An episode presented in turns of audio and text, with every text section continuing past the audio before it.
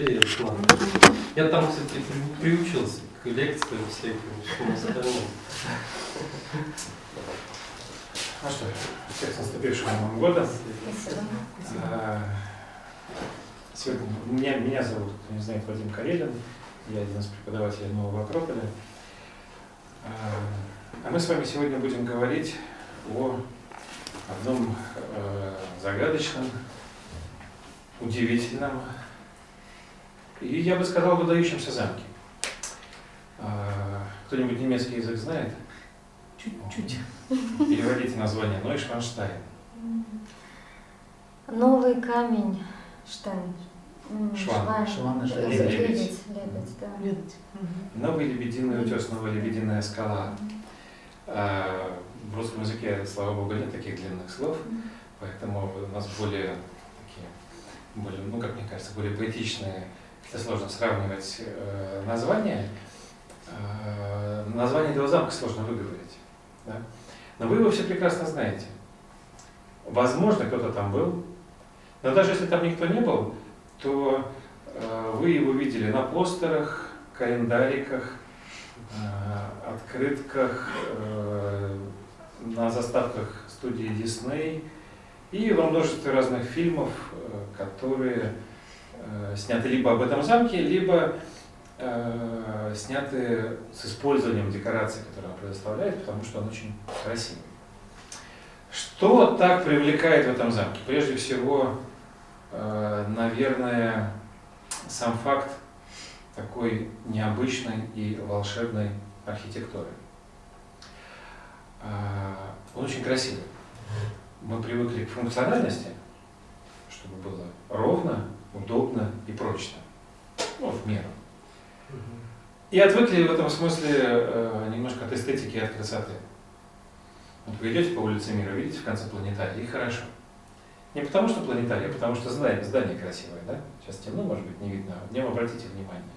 Совсем другое ощущение, чем если бы вы видели в конце э, квадратный дом или просто какую-то многоэтажку. Бетонную. Да, когда э, человека окружает красота, человеку становится как-то лучше.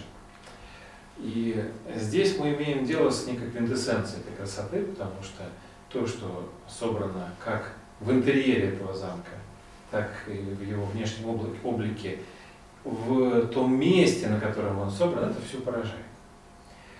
Э, Поэтому туда приезжает невероятное количество людей. Поэтому экскурсия по замку. Вы были в замке? Сколько занимает экскурсия по замку?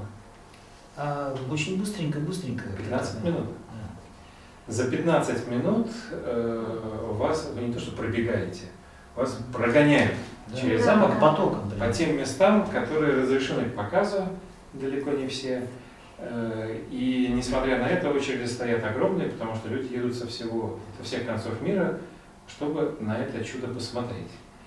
Э, Как правило, у людей остается много вопросов. Один из самых главных – зачем? Э, Зачем в XIX веке э, этот замок построили?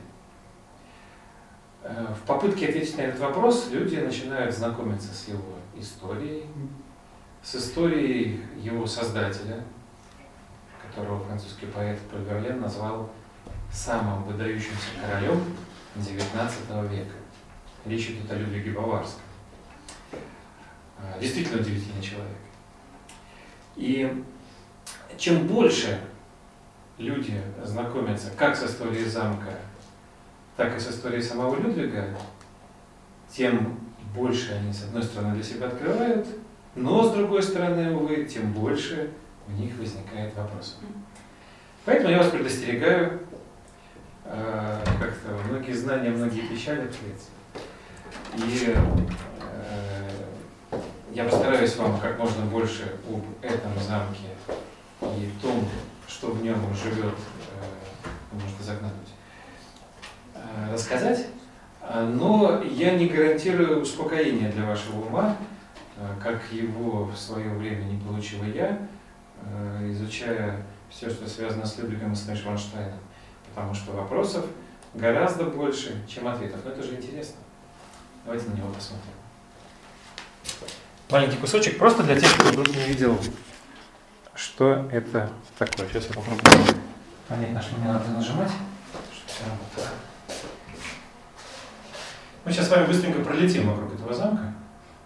Рассказы о красоте Это кусочек из фильма, не обращайте внимания, сейчас мире и натисну. спокойствии при свете звезд, о любви и надежде.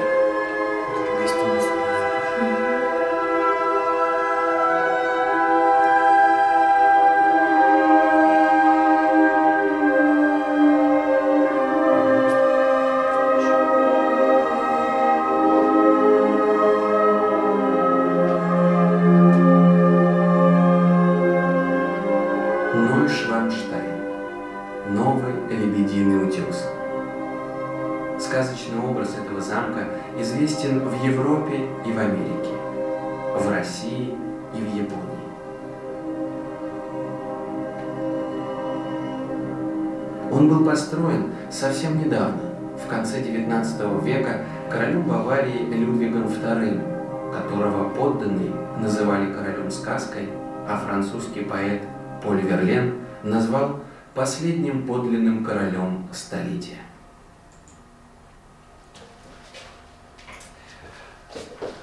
Как фильм называется? Фильм.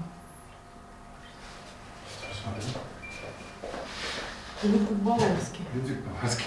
Возвращение Пингвина. Это мы снимали этот фильм. Уже очень давно.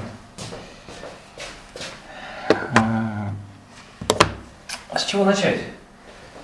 Ну, наверное, с Людвига. Как вы представляете себе королевскую жизнь? Кто-нибудь был когда-нибудь королем? В вашем представлении, чем должен заниматься король?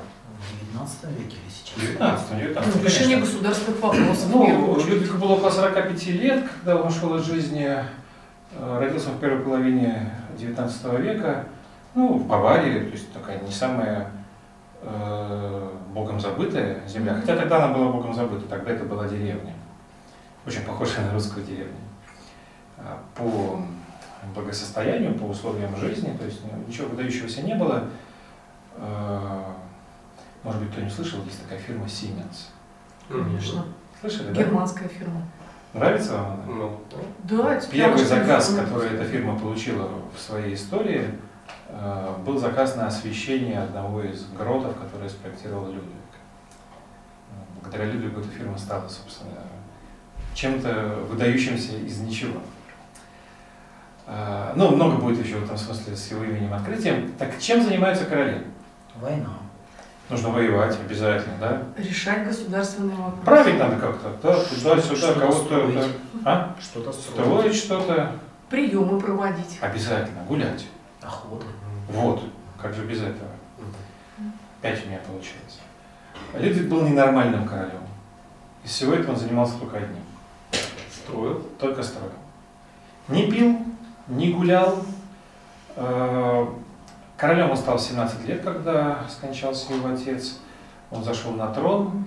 Э, Может быть, слышали такое имя Вагнер? Рихард Вагнер. Да? Любите Вагнера? Да. После Гитлера как-то... Разум какой был Гитлер, он много использует. Это искусство, оно не подчиняется. Ну, Вагнер да. родился до Гитлера, и Вагнер будет жить после Гитлера. Ну Ну, что? да, да. Конечно. Э, Вагнер был пьяницей, никому неизвестным композитором, которого страшно не любили в Германии. Э, Его никто не понимал, и э, эта степень неприятия той музыки, которую он сочинял, а тогда музыка она была на потребу дня. Э, Степень неприятия была такой, что прессинг, оказываемый давление, которое было на Вагнера, вынудило его уехать из страны, ну, он помышлял о самоубийстве. Этого не произошло, и мы с вами можем слушать Вагнера по одной причине. Когда в 17 ле- лет на трон Баварии взошел Людвиг II, первым указом, который он подписал, был указ о том, чтобы ко двору привести Вагнера. А Вагнер был пожилым человеком тогда, Людвиг 17 лет. Ну, не мальчик, но и не взрослый еще человек, да? В Хокшуангау у него, по-моему, даже своя комната была выделена в Нижнем Да. дворце. И, э, собственно, Вагнер стал его учителем. В интеллектуальном и духовном смысле. Э, Очень близким человеком. Ну а мы с вами слушаем Вагнера э, и можем наслаждаться этой музыкой, потому что человек продолжил жить, писать, творить, и у него вернулась надежда на то, что искусство может быть кому-то нужно. Но я отвлекся. Э, Так вот, Людвиг не воевал, э, не устраивал пиров и гулянок, правил очень мало, убедившись, все-таки это уже было некое подобие конституцион- конституционной монархии. То есть был парламент. Был парламент э, в стране, и э, да, король э, оказывал, ну, играл решающую роль, то есть за ним было последнее слово. Но э, без него могли справиться. Все было достаточно хорошо налажено. Он уехал из Мюнхена, из родового имения, и поселился в горах на юге Баварии. Если вы представляете себе географию, то такая уже неровная местность, э, предгорье Альп, там красиво, но там нет людей. Э, Там есть природа, там была деревня, э, там было родовое имение Хойншвангау Людвига, ну, всего рода Дрезбахов, с которым он происходил. Но там э, совершенно э, никого не было. И это было, конечно, удивительно. Э, Зачем королю э, покидать центр жизни, уезжать э, в сторону? Было много странностей, он все свои деньги, все родовые деньги, они были, род Трисбахов был и остается до сих пор в Баварии самым богатым. Так вот, все свои деньги э, Людвиг вложил в строительство замков. Э, Нойшванштайн не единственный замок, который был им построен, несколько не менее серьезных, может быть, менее красивых и уникальных, менее сказочных. Но у каждого замка, который он построил, была своя идея.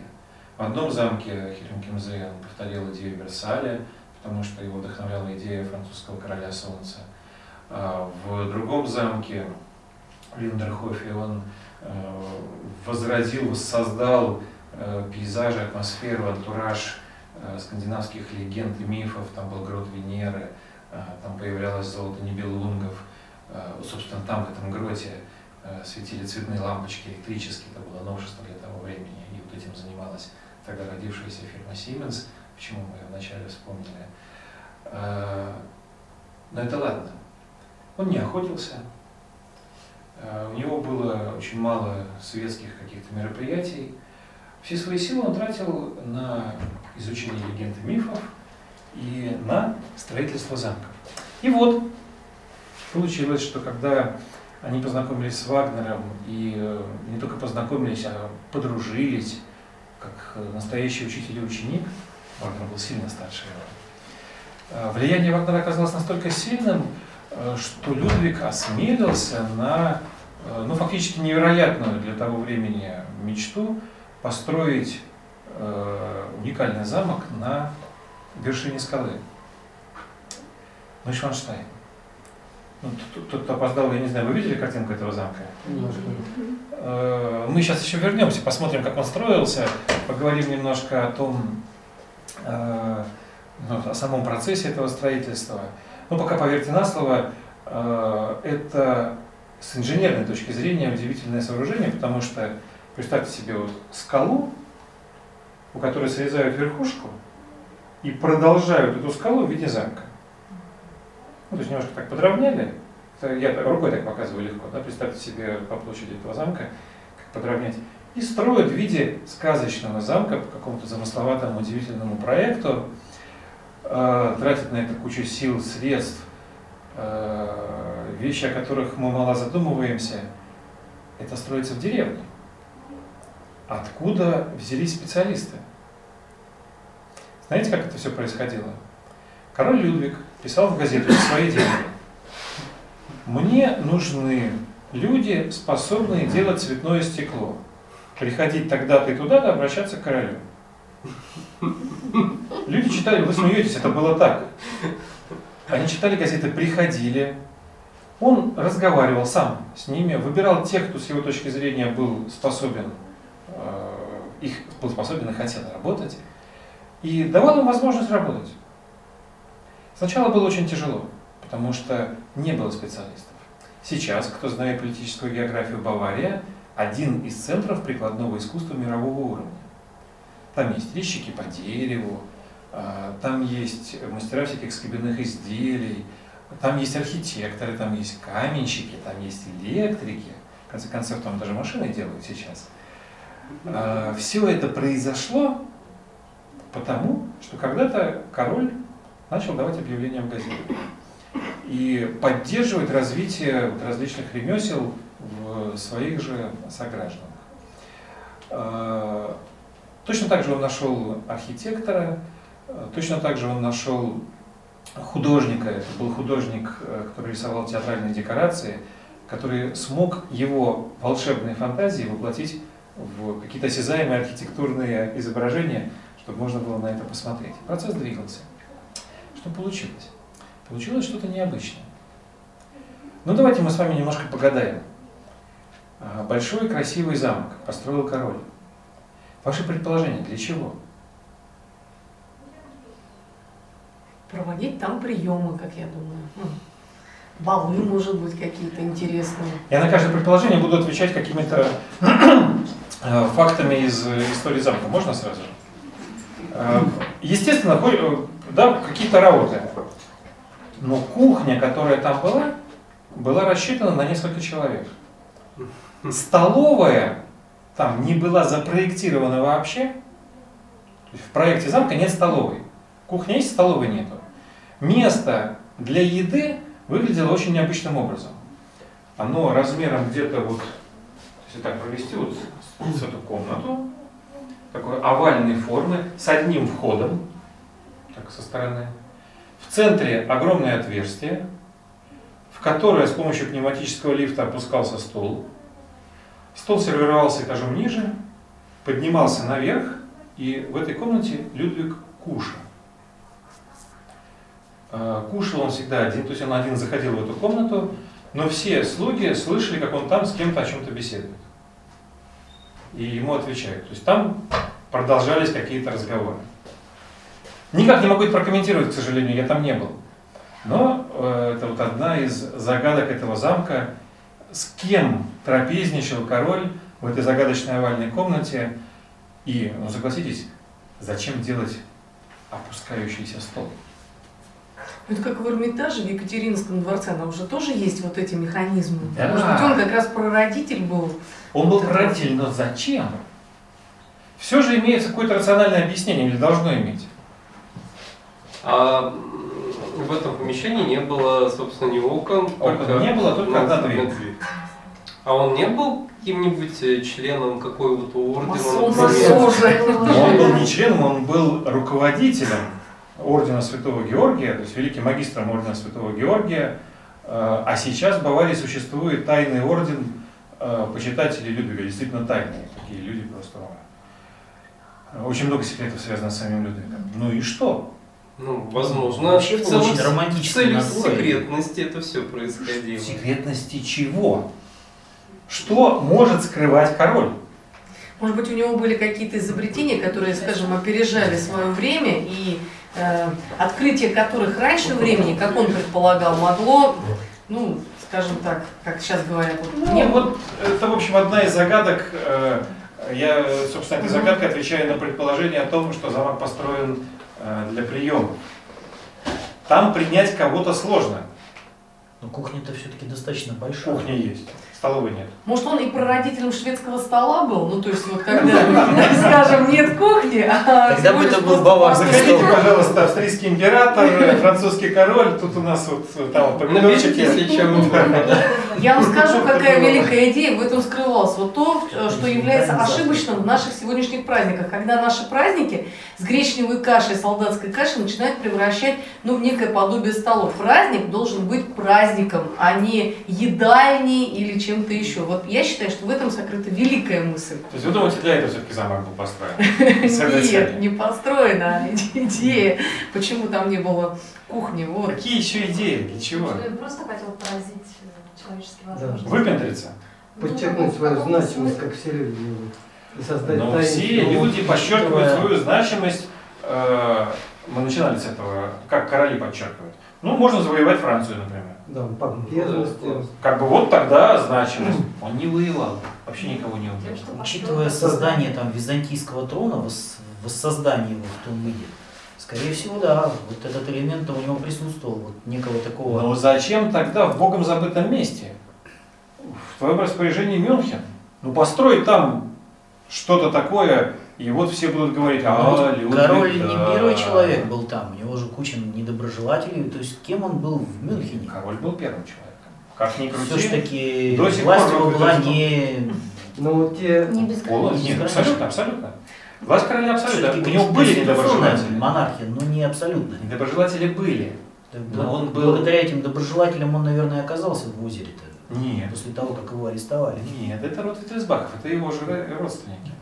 Может быть еще что, поскольку он а, придерживался каких-то рыцарских а, кодексов, скажем так, рыцарь, он не должен а, быть, ну как это сказать, он должен что-то завоевать, как Парсифаль, он должен а, пройти некие непроходимые места, скажем так, должен понять, что ничто не завоевывается просто так. Вот э, человек должен иметь некое преодоление, испытать некий пройти некие испытания на своем пути, и вершины, он же был, раз он был великим магистром, это не должно быть на ровном месте, это должно находиться в некой возвышенности, ну как и у древних там, пифагорейцев, скажем так. То есть это все имеет свое символическое значение. То есть он строил этот замок как символ чего-то. Ну, я так думаю, да. Может быть, символ высшей гармонии, может быть... Такие деньги, ну, такие силы. Символ высшей гармонии, любые деньги могут. А может быть, он Да. просто сделал себе игрушку. Да. То есть вот а, то, что сейчас дети вот э, Дети в чем торговых центрах там трехэтажные есть, вот они там Лего. лазят. Да, Лего. А он себе создал вот Помнится, такой в детстве большой. все делали какие-то балага. У каждого была квартира, где жили родители и, собственно говоря, дети с крыши. Но тем не менее во дворе все сооружали какие-то балаганы, там из старых кроватей, каких-то коробки. Ну мы же там играли. Либо, да. Да. Так Но вот, не э, рос мальчик, рос и кинжальчик, как говорится, да? Так он-то там не играл. Это одна из загадок. В этом замке он прожил в общей сложности, если мне память не изменяет, то ли 17, то ли 70 дней. А, И на троне он не успел посидеть. И то и- почему? Ни разу. Который воссоздали-то. А, это да. Но построить такой замок и не пожить там, не поиграть. Он жил там, пока устроился. Ночевал там, следил за строительством. А, а, собственно, замок для жилья даже не приспособлен. Может, он у него зашифровал какие-то тайные знания, вот именно в самих, э, в самом строительстве, ну, так же, как зашифровали древние египтяне, когда строили пирамиды. Вот. И это как каменная книга, которую еще предстоит прочитать человечеству. Ну, возможно. э, об этом очень много говорят, э, и что подталкивает к такому размышлению, потому что то, что замок как э, в своем архитектурном стиле, так и в интерьере очень глубоко символичен. Э, И его форма, и фрески, которые, э, которыми он расписан, он не, он не закончен, кстати. Не все помещения расписаны, все, все не успели сделать.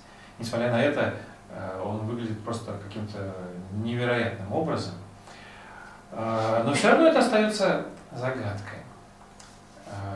Окончательного, однозначного ответа на этот вопрос пока нет. Я приглашаю сейчас вас посмотреть, как замок строился, как он выглядит внутри, вместе с авторами фильма поразмышлять о том, зачем это, а потом мы с вами поговорим немножко о том, какие легенды, сказания, предания живут в росписях э, внутри самого замка.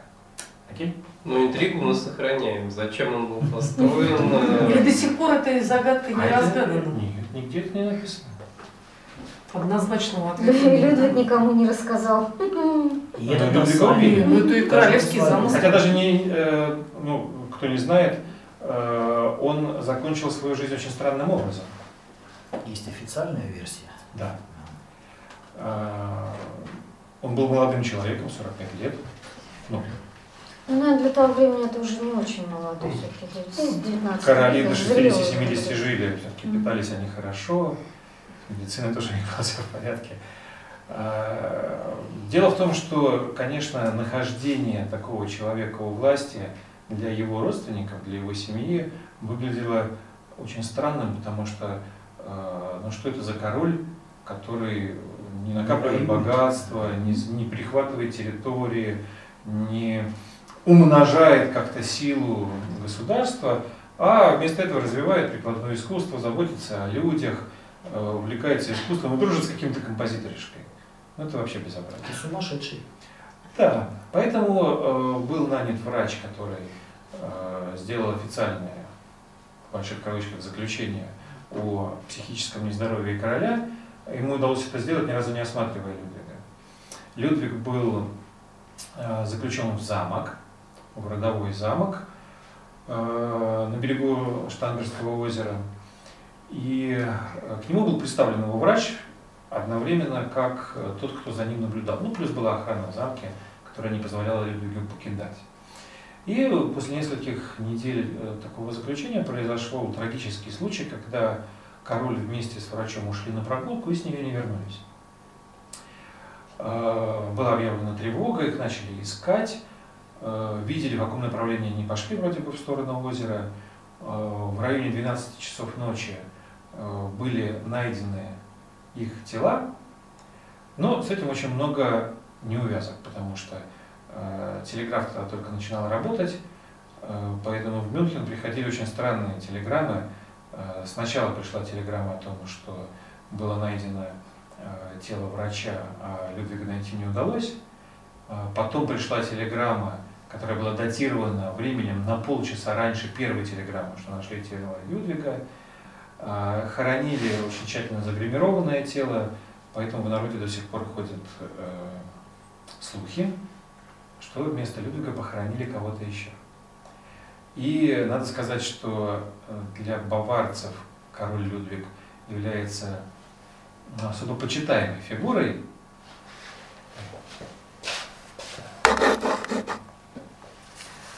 И э, до сих пор баварцы свято верят в то, что он не погиб, а как персонаж, персонаж одной из легенд, о которых мы будем говорить, которая была очень дорога самому Людвигу, просто покинул это место, потому что выполнил какую-то часть задачи, которая перед ним стояла, и счел, что здесь больше необходимости в нем нет.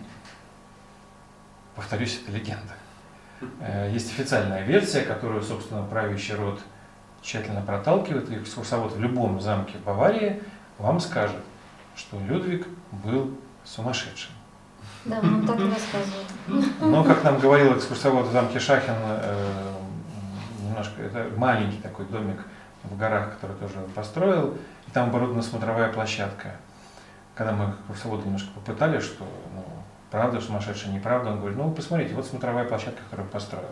По официальной версии он днем спал, ночью гулял. Зачем он строил смотровую площадку, если он ночью гулял, здесь ночью ничего не видно. Ну и потом он нам честно сказал, что каждый экскурсовод, который поступает на работу, он подписывает, э, собственно, соглашение э, о, ну, есть пункты, которые он должен соблюдать в своем рассказе, э, чтобы не ломать ту версию, которая ну, официально признана. Первая книга, которая была издана в Нойшванштайне, э, весь ее тираж был изъят. Нам, когда хранитель замка Нойшванштайн показывал эту книгу, э, он, он до сих пор боится ее кому-то показывать, что она у него есть, что она хранится, потому что ну, почему-то по каким-то причинам э, вот эту первую книгу э, не взлюбили. В общем, загадок много с этим замком связано. Ну, я не думаю, что нам нужно идти в сторону каких-то политических вопросов. Пойдемте лучше в историю и посмотрим, как этот замок строили. Хорошо? Поскольку фильм я, с вашего позволения, буду прямо поздно переносить на те моменты, которые нам будут актуальны. Ладно?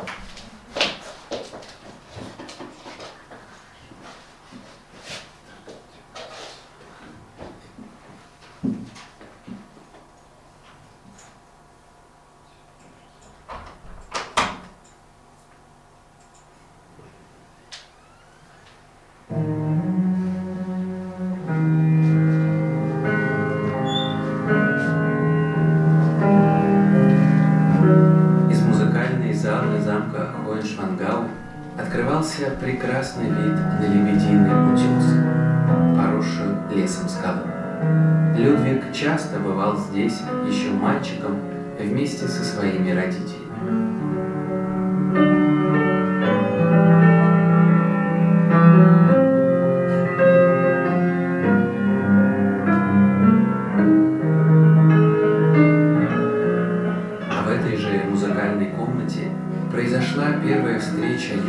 Короля с Рихардом Вагнером.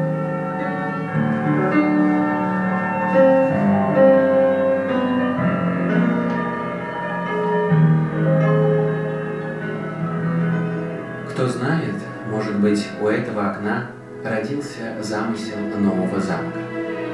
Может быть, глядя на лебединый утес, Людвиг и Вагнер вдруг осознали, как близки их мечты. Они оба, хотя и каждый по-своему, ищут в этом мире обитель для идеалов любви и дружбы, веры и преданности, для всего того, что по-настоящему ценно, что вдохновляло Вагнера на создание его оперы.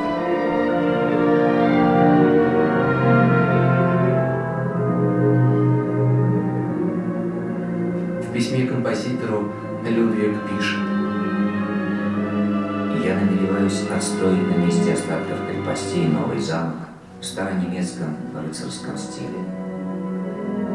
Вы знаете этого дорогого гостя, которого я хотел бы там видеть. Место действительно одно из самых красивых, святое и труднодоступное. Настоящий храм для божественного друга.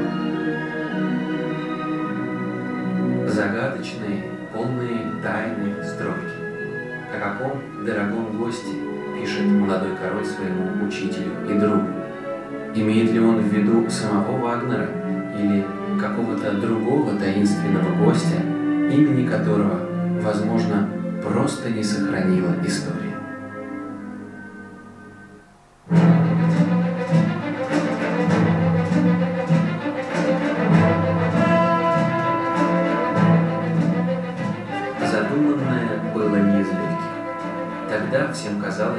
Что время строить замки ушло безвозвратно.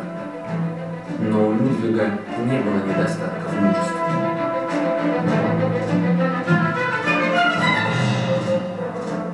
Весна 1868 года. Убраны развалины старых крепостей. Срезан восьмиметровый слой вершины утеса, чтобы увеличить площадку для замка. Построена дорога, проведен водопровод. Первыми возведены ворота и надвратная башня. Там часто остается Людвиг, чтобы лично руководить строительными работами. Замок растет на глазах.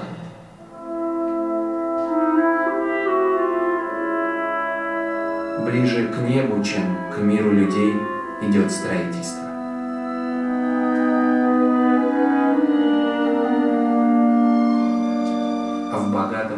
Воображении короля рождаются все новые и новые образы. Под кистью театрального художника Кристиана Янка они оживают на бумаге.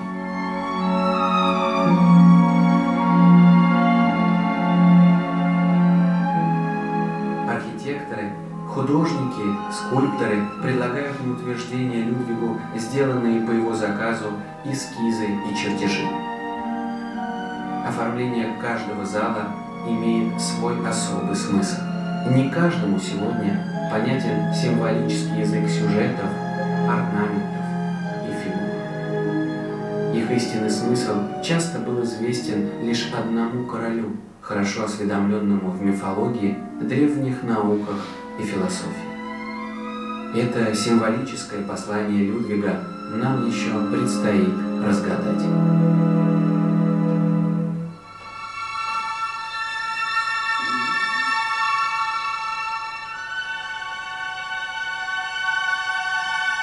Прошло уже более ста лет с того момента, как стало возможным увидеть замок мечты правителя Баварии во всей его красоте, таким, каким его хотел видеть король.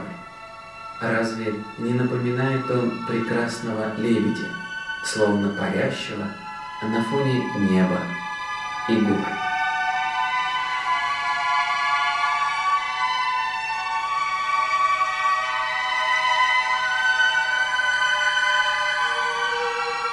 Рыцарь Лейнгрин, пришедший к людям восстановить справедливость и принести весть о мире ином, лучшем и светлом, король Баварии настолько не похож на других людей, что не может не явиться для них чудом. как и рыцарь Лейнгрин, не открывающий тайны своего происхождения, загадочен и сам Людвиг. В народе его называют королем сказкой. Его образ жизни порождает домыслы и легенды.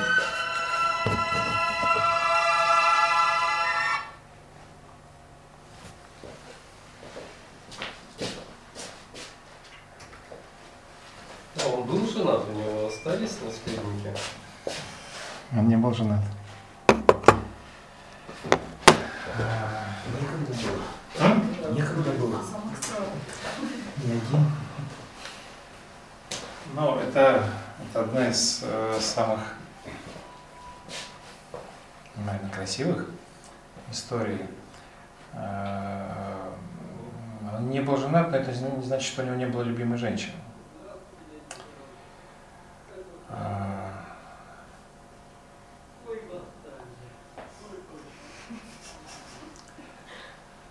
э, Об этой истории немножко сложно рассказывать, потому что А, потому что. э, Но это одно из самых сильных впечатлений от всей истории с Людвигом. Э, принцесса австрийская Элизабет.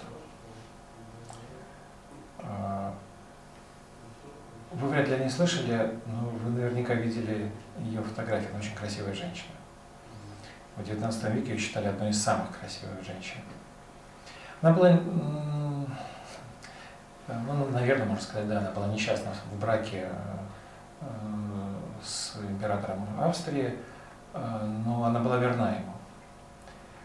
И э, ну, так были какие-то особые отношения э, между нею и Людвигом. Посреди Штамберского озера Людвиг насыпал остров э, ради нее. Э, посадил там розы, остров до сих пор существует, так и называется Розен Айленд, э, розовый остров.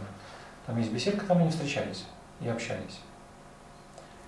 Э, Элизабет э, не только была красивой женщиной, но и прекрасным поэтом. Она написала книгу стихов, которую положила в сейф в швейцарском банке э, с указанием опубликовать э, не раньше 1953 года. А почему именно такая дата?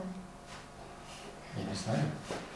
Это очень красивые, возвышенные мистические стихи. Э, Они частично переведены на русский язык. Э, ну, Кто знает немецкий или старонемецкий, ну, может насладиться вот особой ну, поэзией оригинала. Э, Когда, в ту ночь, когда Людвиг погиб, с другой стороны Штамберского озера его ждала упряжка, запряженная лошадьми, которую послала Элизабет, которая, очевидно, была в курсе того, что происходило, но Людвиг ей не воспользовался. Э, Очень много загадок во всей э, этой истории. Э, Сама она погибла, она пережила мужа и погибла в уже пожилом возрасте, очень странным образом. На нее в городе напал мужчина, ударил ее ножом и убежал. И даже здесь загадка. Зачем, почему, не грабил, ничего. А, Поэтому э, отдельная история, если кого-то заинтересует жизнь Людвига, то без погружения в историю Елизаветы Австрийской здесь э, не обойтись. А, Но он не был женат и больше никого не любил, только эту женщину. А, Вернемся к замку. Мгм. А, Рассказывать Нейшванштайн сложно и одновременно достаточно просто, потому что, в принципе, там все написано в самом замке. А, Ведь там нет э, даже квадратного сантиметра внутреннего убранства, которое не было бы покрыто какими-то росписями. Это э, геометрические узоры, это фрески, это картины, написанные на огромных для этого выделенных стенах самого замка. И это все не случайно, это все связано с теми или иными персонажами легенд. Говорят, что на это повлияло воспитание самого Людвига, потому что в детстве, когда он рос, родители очень заботились о том, чтобы вырос хороший мальчик, и поэтому в наставники ему приглашали достойных людей. Сказки на ночь ему читал Ганс Христиан Андерсен. Его родовое имение Хойшлангау все тоже украшено э, персонажами из скандинавских и европейских легенд. И вот в этой атмосфере легенд э, мальчик, а потом юноша вырос, он ее впитал в себя. Очевидно, это повлияло на его душу. Э, Я об этом, ну, не- мне всегда немножко тяжело об этом говорить, потому что это нечто непривычное для нас. Э, Нам сложно с чем-то сравнить. Э, Нам кажется жизнь короля все-таки достаточно беззаботной, э, обеспеченной и в этом смысле даже где-то, наверное, притягательной. Да? Ну, хотели бы побыть королями? Мне кажется, что сложная жизнь у королей. Потому что постоянно кто-то пытается убить, отравить. Да. Проходят у них э, войны, постоянные интриги. У нас тоже по улице выходить опасно. Э, Я согласен, согласен, всегда есть одно и второе. Э, Но интересно, э, что вот это вот особое воспитание на каких-то лучших и возвышенных примерах истории и культуры человечества, оно играет роль, очень важную роль в пробуждении человеческой души, э, потому что Людвиг жил в меньшей степени э, трудностями современного ему мира, хотя он их не чурался. Он решал текущие проблемы. Но в большей степени его душа э, видела мир таким, каким этот мир должен был бы быть. Его душа жила идеалами справедливости, прекрасного. Он очень хотел, чтобы люди были счастливы. Он верил в то, что это возможно. И действительно, э, большинство людей, которые исследуют его деятельность и сам замок, склоняются к тому, что в своих замках он попытался увековечить для других людей представление о том, как быть должно. Его замок Хеленкемзе – это политический идеал. Это э, отражение идей справедливого правителя, справедливого правления, справедливого государства. Его замок Нойшванштайн – это погружение в героический эпос, в путь героя, в внутренний мир человека, каким он мог бы быть. Именно об этом всегда говорят легенды. Да? Вы любите сказки? Ну, мы, мы их читаем, точнее, мы их слушаем, когда мы дети, и мы их читаем, когда мы родители. Да? В остальное время очень часто в нашей жизни они отсутствуют, но сказки это идеальные модели. Как должно быть. И мифы и легенды то же самое. Это идеальные модели, как должно быть. И Людвиг был в этом очень большим специалистом, он это очень любил. И, по сути дела, когда ты входишь в Нойшванштайн, ты входишь внутрь самого себя. Ты входишь внутрь э, человека. Ты входишь во внутренний мир человека, э, такой, какой он мог бы быть. А, Там несколько э, зал, там несколько идей, там несколько символических традиций. Но центральное место занимает легенда европейская, европейская легенда о короле Артуре, э, о братстве короля Артура, о круглом столе, о Парсифале, о Лаенгрине, конечно же. Можно сказать, что весь замок посвящен Лаенгрину, но э, чтобы дойти до этой идеи, нужно говорить о короле Артуре, э, для того, чтобы понять, для чего Людвиг построил замок, нужно знать легенду о короле Артуре. С вашего позволения я ее коротенько расскажу. Да, Лена, простите, вы ее слушали подробно. Э, Еще раз с удовольствием послушаю. Э, Эта легенда имеет исторические корни, потому что король Артур, как вы знаете, это исторический персонаж. Это правитель Британии 5 века нашей эры, э, того периода, когда Британия освободилась от влияния Римской империи. От влияния Римской империи тогда освободились все, потому что Римская империя пала. Э, Она была разрушена, она была центром мира, она была фокусом для цивилизованного человечества, и она исчезла непреложные исторические события, цикл истории привели к тому, что ее время закончилось. А когда исчезает что-то объединяющее, какой-то стержень, то все распадается на фрагменты. И э, вы, наверное, помните Европу после падения Римской империи. Вы что-нибудь интересное там помните? С 5 века нашей эры и до 12 10-12. Что творилось в Европе?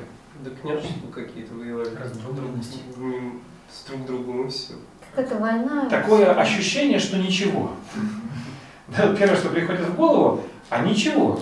А ничего не было, а действительно ничего не было. Люди жили 600-700 лет, большой период. Да, за- это же большой очень э, цикл. А ничего не было. Э, Да, такое время, мы его называем темным, раздробленным, феодальным. Это все правильно. А Потому что исчез фокус, исчез центр, исчез некий смысл, который эту историю направлял. И вот он постепенно возвращается, но не везде. Яркий пример в Британии, э, почему британцы любят короля Артура, потому что он был хорошим королем. Он был королем, который, в отличие от многих других, заботился о людях, не о себе самом, а о людях. И ему удалось создать в Британии ну, некое, некий период благоденствия и счастья для людей. За это британцы ему благодарны. Но легенда совсем не об этом. Потому что легендарный король Артур и исторический король Артур пересекаются только в имени, названии острова, э, некоторых географических точках, а все остальное, что происходит в легенде о короле Артуре, его, этого в истории не было. Э, История не знает э, сражений с драконами, да? Э, исторические короли не дружат с волшебниками. Ну, во всяком случае, мне такие короли почти неизвестны. Э, Ну, может быть, Людвиг это редкий пример, если Вагнера считать волшебником.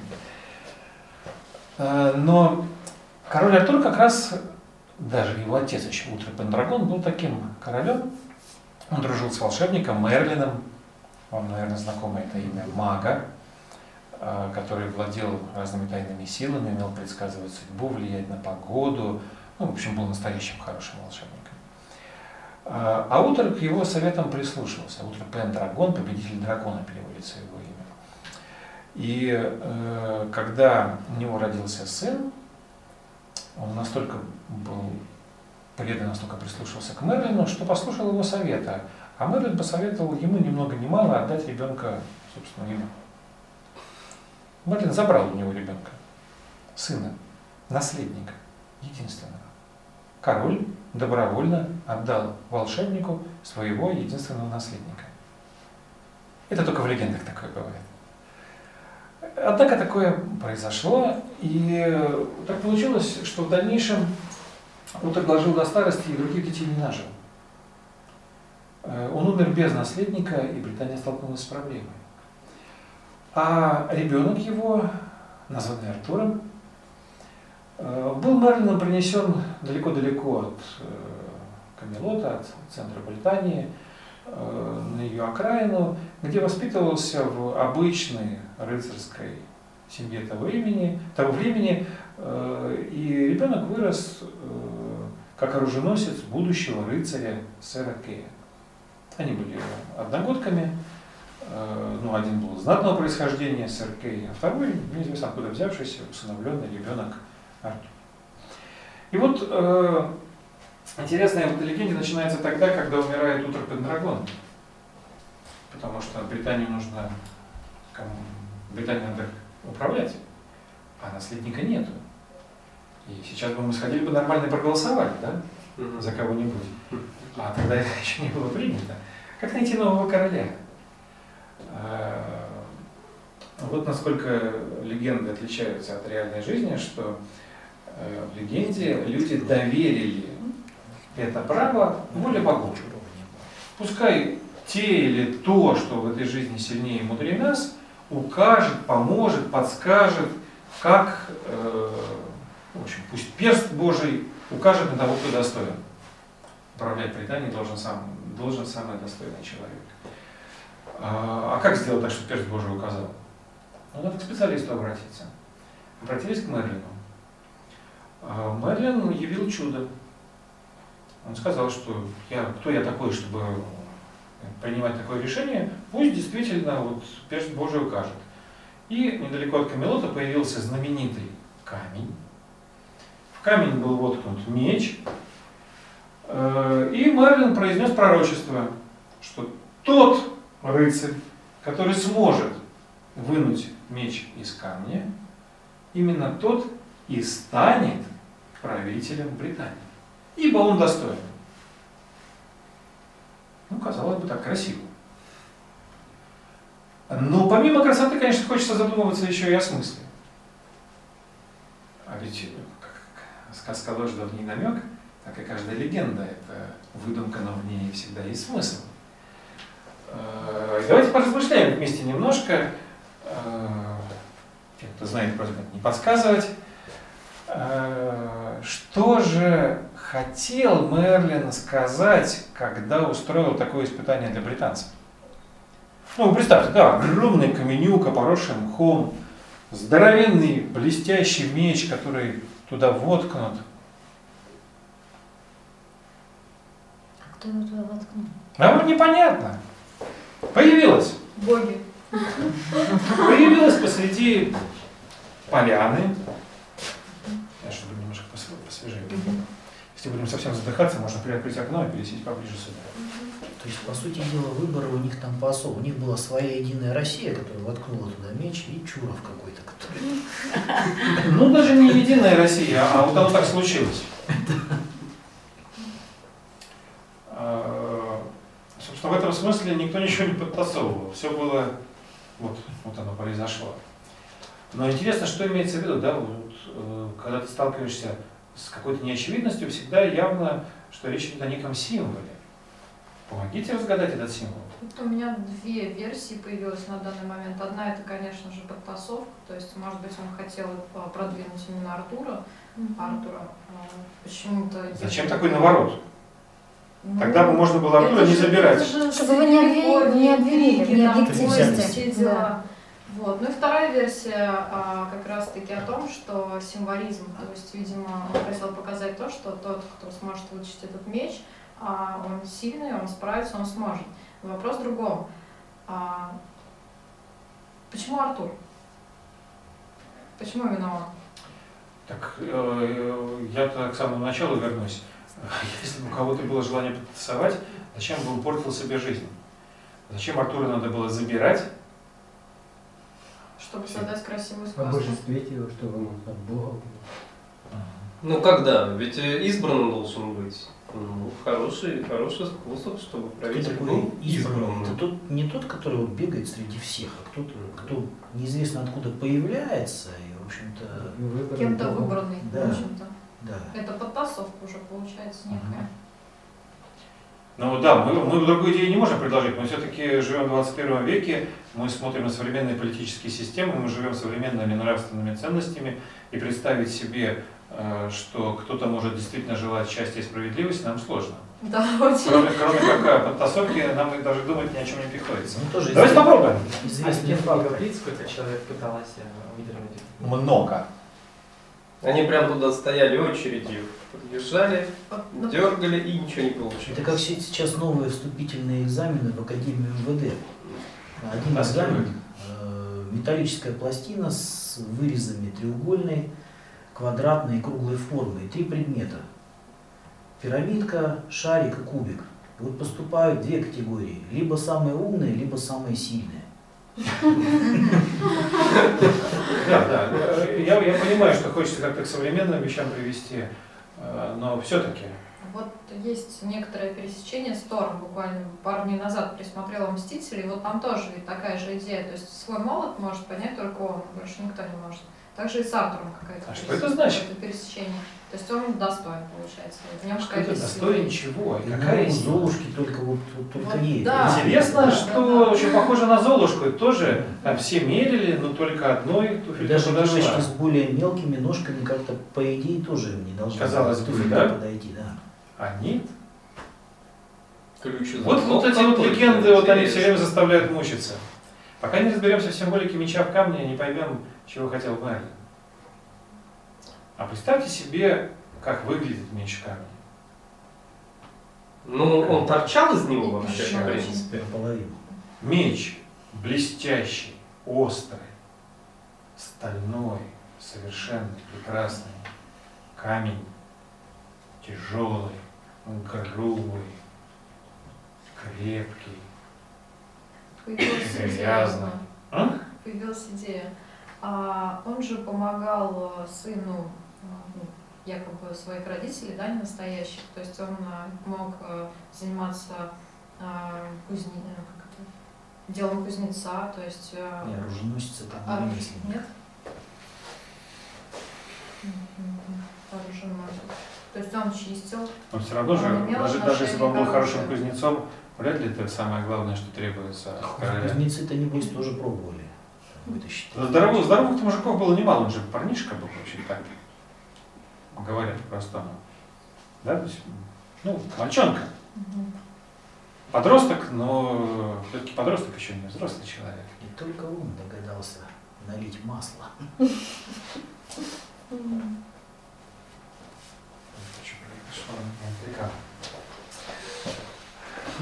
Ну, давайте я вам тогда немножко об этом расскажу. Э, Во многих легендах вы такой образ найдете. Образ меча в камне – это образ двух взаимоисключающих природ. Земли и металла, нет? Ну, символы. Я бы сказал земли и неба. Я бы сказал грубого и тонкого, смертного и бессмертного, как угодно. Иньян? М? Иньян практически. Нет. Ниши, ниши. Низшего и высшего. Двух природ, которые есть в каждом человеке. В каждом человеке есть что-то от земли, от материи, от животного. А, Ну, в принципе, мы все состоим из материи, из которой создано все вокруг нас, да? Этом смысле мы ничем не отличаемся от двери, пола, деревьев, собак. Периодическая система элементов одна и та же. Но только мы умеем дружить, любить, молиться, верить, э, э, смотреть на восход солнца, э, мечтать, то, что мы называем жить духовной жизнью. Да? Ни деревья, ни камни, ни собаки на это, насколько известно, не способны. То есть в человеке удивительным образом сочетаются две природы. Э, Природа грубая, материальная, и природа более тонкая, духовная, как ее называют. И образ меча в камне как раз один из образов их сочетания. Образ достаточно конкретный, потому что мечу в камне хорошо? Нет. Он же там заточен. Он же там зацементирован, он же там зажат. Плохо ему там. Мгм. И э, вот этой э, высшей тонкой духовной природе в нас тоже плохо. Потому что не она нами командует, а э, ну, на нынешнем уровне развития человека в гораздо большей степени его материальные, земные инстинкты, желания, потребности, чаще они берут верх. И в этом смысле то, что называется материальной природой, оно заточает духовную природу человека. Но не у каждого человека.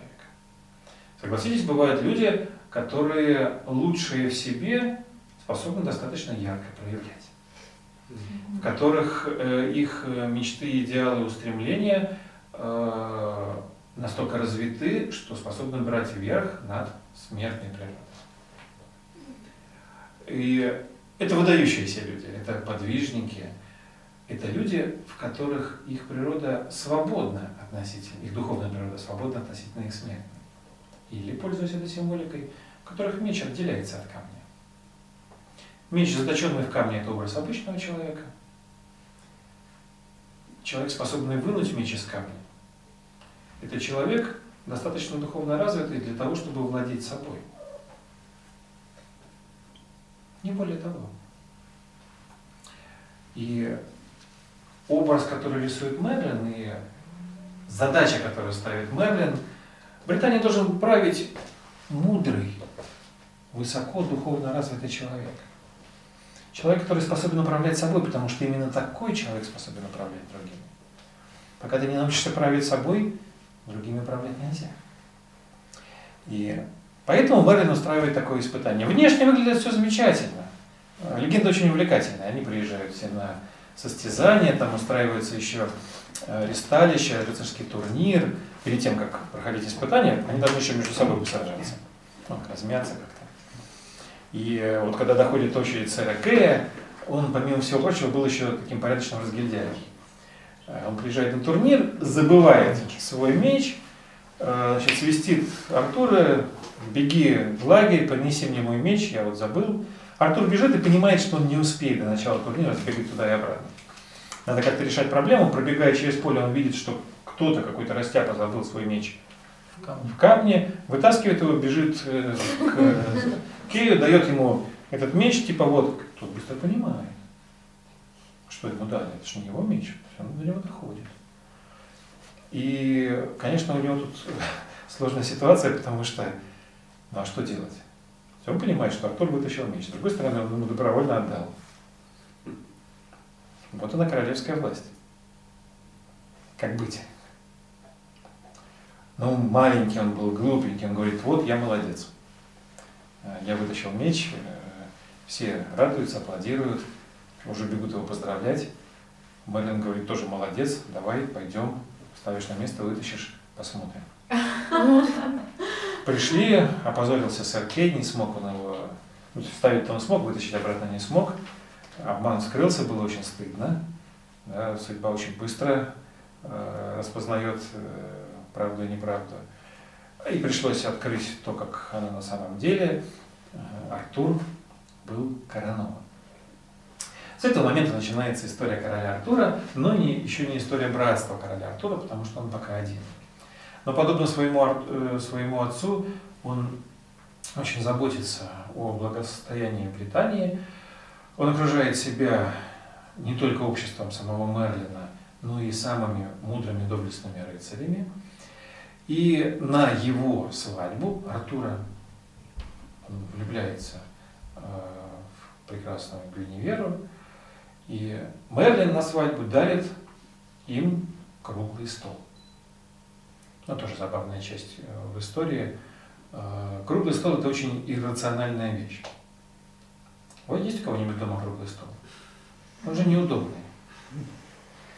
Зачем делают круглые столы? Чтобы сидеть На рядом. равных. Да. Интересно, да. есть С утилитарной точки зрения он очень неудобен. У нас квадратные комнаты и круглый стол, в них как-то... э, Да и делать его тяжело со столярной точки зрения. Но круглый стол здесь, конечно, это символ. За круглым столом, согласно легенде, могло собраться ровно столько человек, сколько должно было. То есть он принимал такой размер, который было нужно. А самое главное, что когда все рыцари сидели за круглым столом, среди них не было какого-то отличающегося. Они все были равны. Это очень тонкий момент, они не были одинаковыми. Были равны, это не значит, что мы одинаковые. Мы от рождения разные. Но мы равны перед той задачей, которой служим. Мы равны перед тем делом, за которое сражаемся. Мы равны перед законом, мы равны перед Богом. Между собой мы очень разные. Кто-то умнее, кто-то глупее, но не значит лучше или хуже. В этом смысле. Все равны. Перед тем делом, за которое они отвечали, все были равны, поэтому и король, и Мерлин, и рыцари круглого стола собирались вокруг этого стола вместе. Одно место оставалось пустым вплоть до определенных событий. И каждый раз, когда кто-то получал право сесть за круглый стол, согласно легенде, на спинке стула огненными буквами зажигалось его имя. Как бы сам круглый стол приглашал рыцаря принять участие, занять свое место в братстве круглого стола. Все было очень хорошо. И вообще в Британии наступило счастье, благоденствие, и непонятно было, чего еще желать. Пока не случились, не случилось одно событие, когда во время одной из встреч братства круглого стола Мерлин устроил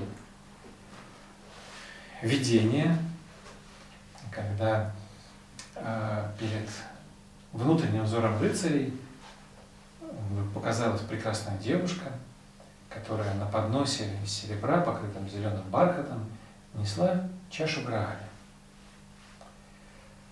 Она вошла в зал, зал наполнился ароматами, неземной музыкой, прошла через зал, все проводили взглядом, она куда-то вышла, и Мерлин обратился ко всем рыцарям и сказал, что наступил момент, когда каждый из них должен покинуть Камелот и отправиться на поиски Грааля. Ну, кто не знает, Грааль это, или Святой Грааль, согласно легендам, это чаша, в которую были собраны последние капли крови Иисуса Христа. Иосиф Аримафийский, один из его любимых учеников, когда Иисуса распяли на кресте, и он уже умирал, последние капли крови, которые э, вытекали из раны, пробитой римским легионером, собрал в деревянную чашу, и эта чаша с тех пор на протяжении веков охранялась самыми достойными людьми. Считается, что она обладала волшебными свойствами и могла... Человек, который видел чашу Грааля, в течение семи дней не мог умереть. Больной исцелялся, э, бедный обогащался, Грааль мог накормить любое количество людей. То есть это что-то чудесное. При всем при этом эту чашу Грааля никто никогда не видел. Но очень во многих историях и легендах о ней рассказывается, вплоть до того, что даже товарищ Гитлер охотился за ней. В самом прямом смысле хотел найти Святой Грааль. Не нашел. На семь дней продлить свою жизнь. А он каждый раз 7 дней прошло, он как-то взял, Ну, просто посмотрел. И вот Мерлин говорит рыцарям, что пришло время искать Грааль. В то время это было популярно. Родилось даже такое понятие. Сейчас произнесу слово, которое вам знакомо. Квест. Вы знаете, что такое квест? Есть э, квест-игра, то есть что-то э, нужно, найти, то есть э, какие-то ключевые слова. Вот, видите, как э, э, слово дожило до нашего времени, а смысл не дожил. Э, Квест – это поиск Грааля. Это духовное путешествие, духовное приключение. Э, В средние века считалось, что человек, когда достигал определенного духовного уровня, взрослел и мудрел. Он отходил постепенно от э, мирских суматошных дел и за ним все больше занимался внутренней жизнью. Отправлялся в духовное приключение, в духовное путешествие, чтобы найти самого себя. Это называлось квест, поиск, духовный поиск. Духовное путешествие, поиск Грааля, одно и то же. Но в легенде-то Мерлин не объясняет это все, это потом уже мы узнали, что такое квест. А тут Мерлин говорит, надо идти искать Грааль. Куда идти, не говорит. И вот все рыцари братства круглого стола уходят. Куда бы вы пошли? Британия не очень большая, кстати, в России было бы сложнее. Слава богу, мы на острове. Может быть, он дал какие-то знаки, символы, указывающие на что-то. Да просто прочел своих Как настоящий добрый волшебник ничего не сказал. Ну, надо было, наверное, поближе от места действия искать. Где что? От места действия, где собирались, соответственно. То есть как-то вокруг покопать. Ну, да, может быть. А что искать? Ну, как раз Чашу. чашу. с которой прошла девушка. То есть они взяли... Можно искать девушку, да? Идем девушку, найдем чашу. Либо хотя бы серебряный поднос. Хоть что-то, да может запах хотя бы остался где-то. Ну, примерно так рыцари и размышляли. То есть, ну, это знаменитая ситуация, когда пойди не знаю куда найти, принеси то не знаю что. А, Так примерно они и рассуждали. А, Но э, ничего не получалось. Все рыцари ушли на поиски Грааля, и только троим было суждено его увидеть. Вообще увидеть. И только один из этих троих дошел до Грааля и стал его хранителем. Историю этого рыцаря я вам расскажу отдельно. Это сэр Парсифаль, или Парсифаль по-русски его чаще всего называют. Как По-немецки сложно произносить ударением на первый слог. А, Это мы приближаемся к разгадке, не разгадке, а пониманию, наверное. До конца мы не разгадаем э, символику Нойшванштайна.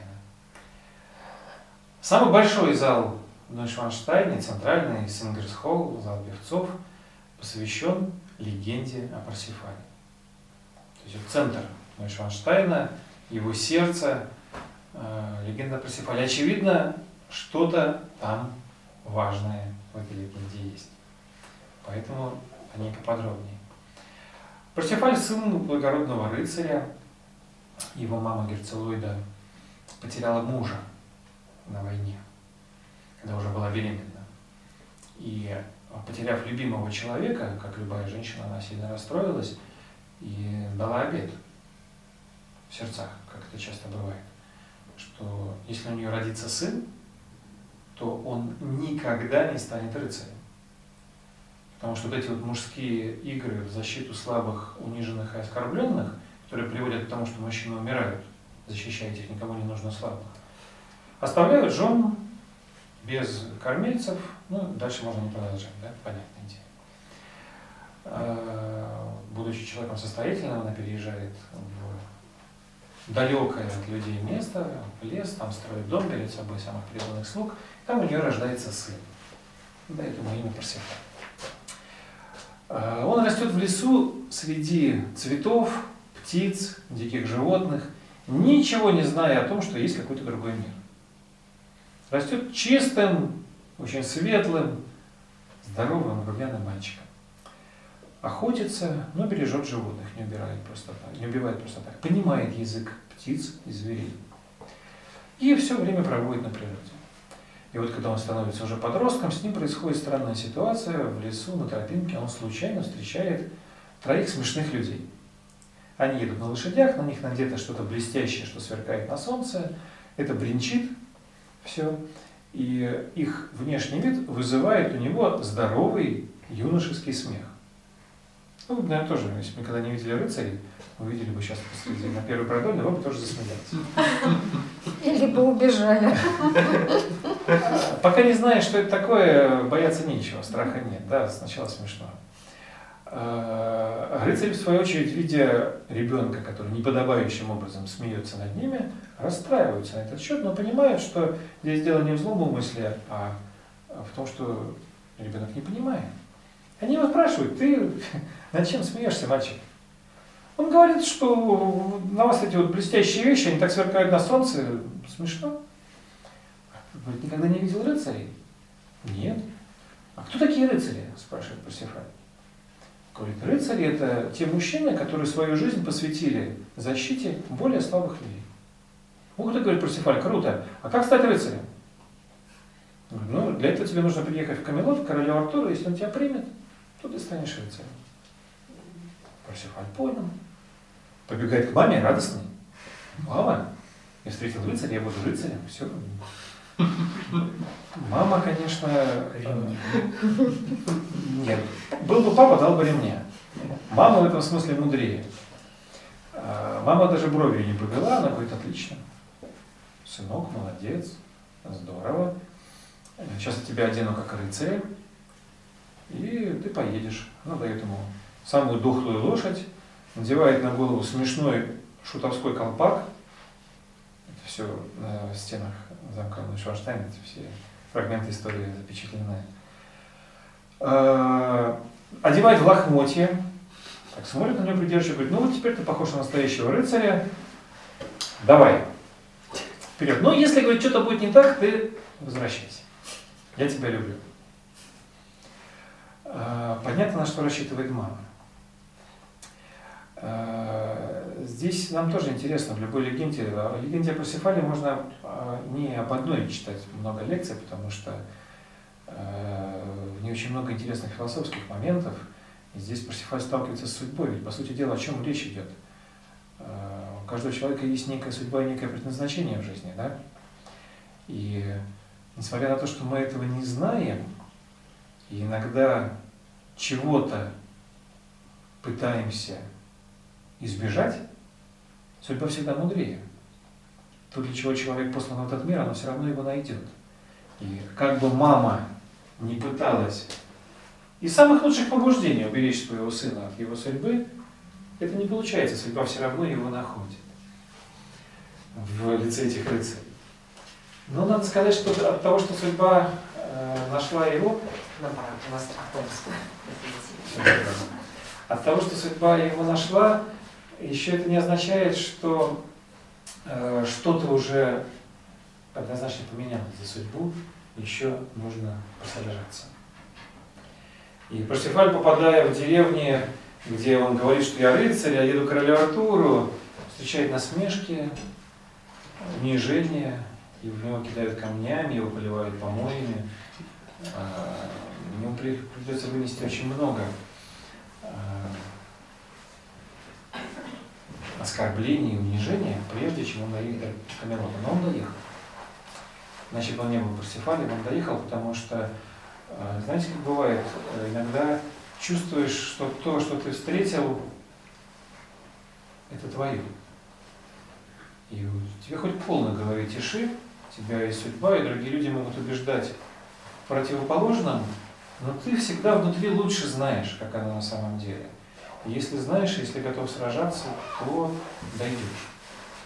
Парсифаль дошел до Камелота, стал, прошел посвящение, стал одним из рыцарей братства короля Артура. И тоже принял участие в поисках Грааля впоследствии. Я все сокращаю. И вот с ним была самая интересная история. Потому что он искал дольше всех, больше всех. Искал на земле, под водой, в небе, где угодно пытался откопать. Ничего не находил на протяжении нескольких лет. Устал, замучился. И вот однажды поздно вечером, остановившись на ночлег на берегу реки, уже практически опустив руки, потому что было непонятно, что делать дальше, он вдруг видит, как через реку к нему переправляется на лодке пожилой человек, как он его мысленно назвал, рыбак. Что еще может делать человек на лодке? Который к нему приходит и говорит, здоровается, и говорит, что он послан к сэру Парсифалю сказать ему о том, что он приглашен на ужин. Чего? Я бы тоже так сказала. А, Куда на ужин? Говорит, ну, здесь вот в нашем замке. Замке. Они переправляются через реку, и оказывается, действительно, там скала, на вершине замок, светится огонь. Они туда поднимаются, в замке полно людей,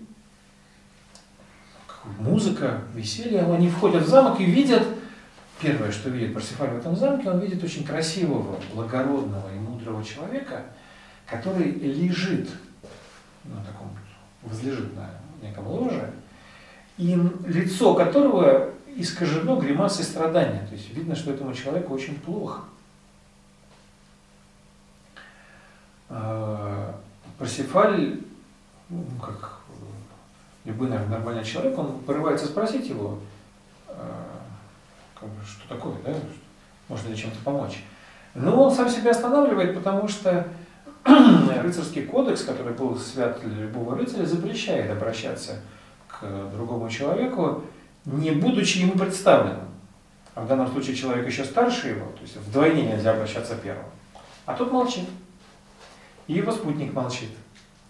И возникает, на секунду буквально, возникает очень тонкая напряженная ситуация, которая становится ключевой в дальнейшей истории. С одной стороны, надо спросить, потому что помочь хочется. С другой стороны, нельзя спрашивать, потому что ты разрушишь все правила, э, кодексы и так далее. И что делать непонятно. Что бы вы сделали на месте Парсифаля? Попросить представить этого спутника. А тоже нельзя. Тебя лишь представляют, то представляют. То есть это не ты, не ты решаешь. А он молчит, спутник. Я бы нарушил кодекс. А? Я бы кодекс нарушил. Почему? Ну, он сразу скажет, ну, ты, Егор некачественный рыцарь. Невоспитанный какой-то. Не такой. Да. Ну, Сложно. И Парсифале сложно. И пока он думал о том, как ему быть, он прошел мимо. Вошел в залу, ему указали его место, начался пир. И посреди пира вдруг неожиданно Парсифаль слышит ту же самую музыку, которую он слышал, когда э, на встрече братства круглого стола, когда Девушка проносила. появляется та же девушка с серебряным блюдом, с парчой, с чашей Грааля. Все взоры устремлены на нее, она буквально так проходит, ну, кажется, что ногами не касается земли, проходит через зал, исчезает где-то за стеной, и пир продолжается. А Парсифаль после многолетних поисков понимает, что он находится где-то очень близко к тому предмету своих э, исканий, он счастлив, вино, еда, хорошо, его укладывают спать, И вот утром, когда он просыпается в своей кровати, выясняется, что в замке он остался один. Все исчезли. Нет никого. С ним остался только его вчерашний провожатый, но его как будто подменили. Ни следа не осталось от того вежливого, благородного, добродушного дедушки. Он как фурия врывается, будет Парсифаля, говорит, выметайся отсюда, из-за тебя, ты все испортил, за тебя все пропало, ты все разрушил. Видеть тебя не хочу, давай вон отсюда, прочь. Клофелин? Понимаешь, что произошло? Еще подсыпали в камин. Что случилось? Просит объяснений. И также в сердцах, резких выражениях тут объясняет, что в жизни рыцаря ничего не бывает просто так. Что надо было раньше догадаться и понять, что не случайно тебя пригласили в замок посреди такого необычного места.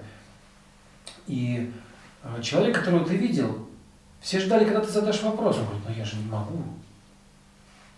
И тут им объясняет, что, по сути дела, эта ситуация была его последним испытанием. Что давным-давно было предсказано, что именно Парсифаль станет хранителем Грааля. Тот человек, которого он видел, это был Амфортес, предыдущий хранитель Грааля, король, король Амфортес. Который лежал, либо который, который лежал. Угу. Много лет назад он заболел неизлечимой болезнью и с тех пор страдал Потому что, будучи хранителем Грааля, он не мог умереть, а будучи смертельно больным человеком, он постоянно страдал от боли. И страдая от боли, он не мог оставить свой пост, он не мог э, прекратить свой а долг, он должен был дождаться. Не мог вылечить. А? Излечить его Грааля. То есть особая форма такая заболевания была. Не подвластная А, Грааля. об этом можно прочитать отдельную лекцию. Почему он заболел? Прям кольцо всевластия какое Там, нет, там, э, там тоже не случайная была история. Ну, если вам интересно, его заболевание было связано с тем, что он нарушил один из своих обетов. Тоже рыцарских. Связан уже обетов хранителя Грааля. Вот. Грааль его наказал. Нет, Грааль не наказывает. Человек всегда наказывает себя сам. Угу. Грааль тут ни при чем.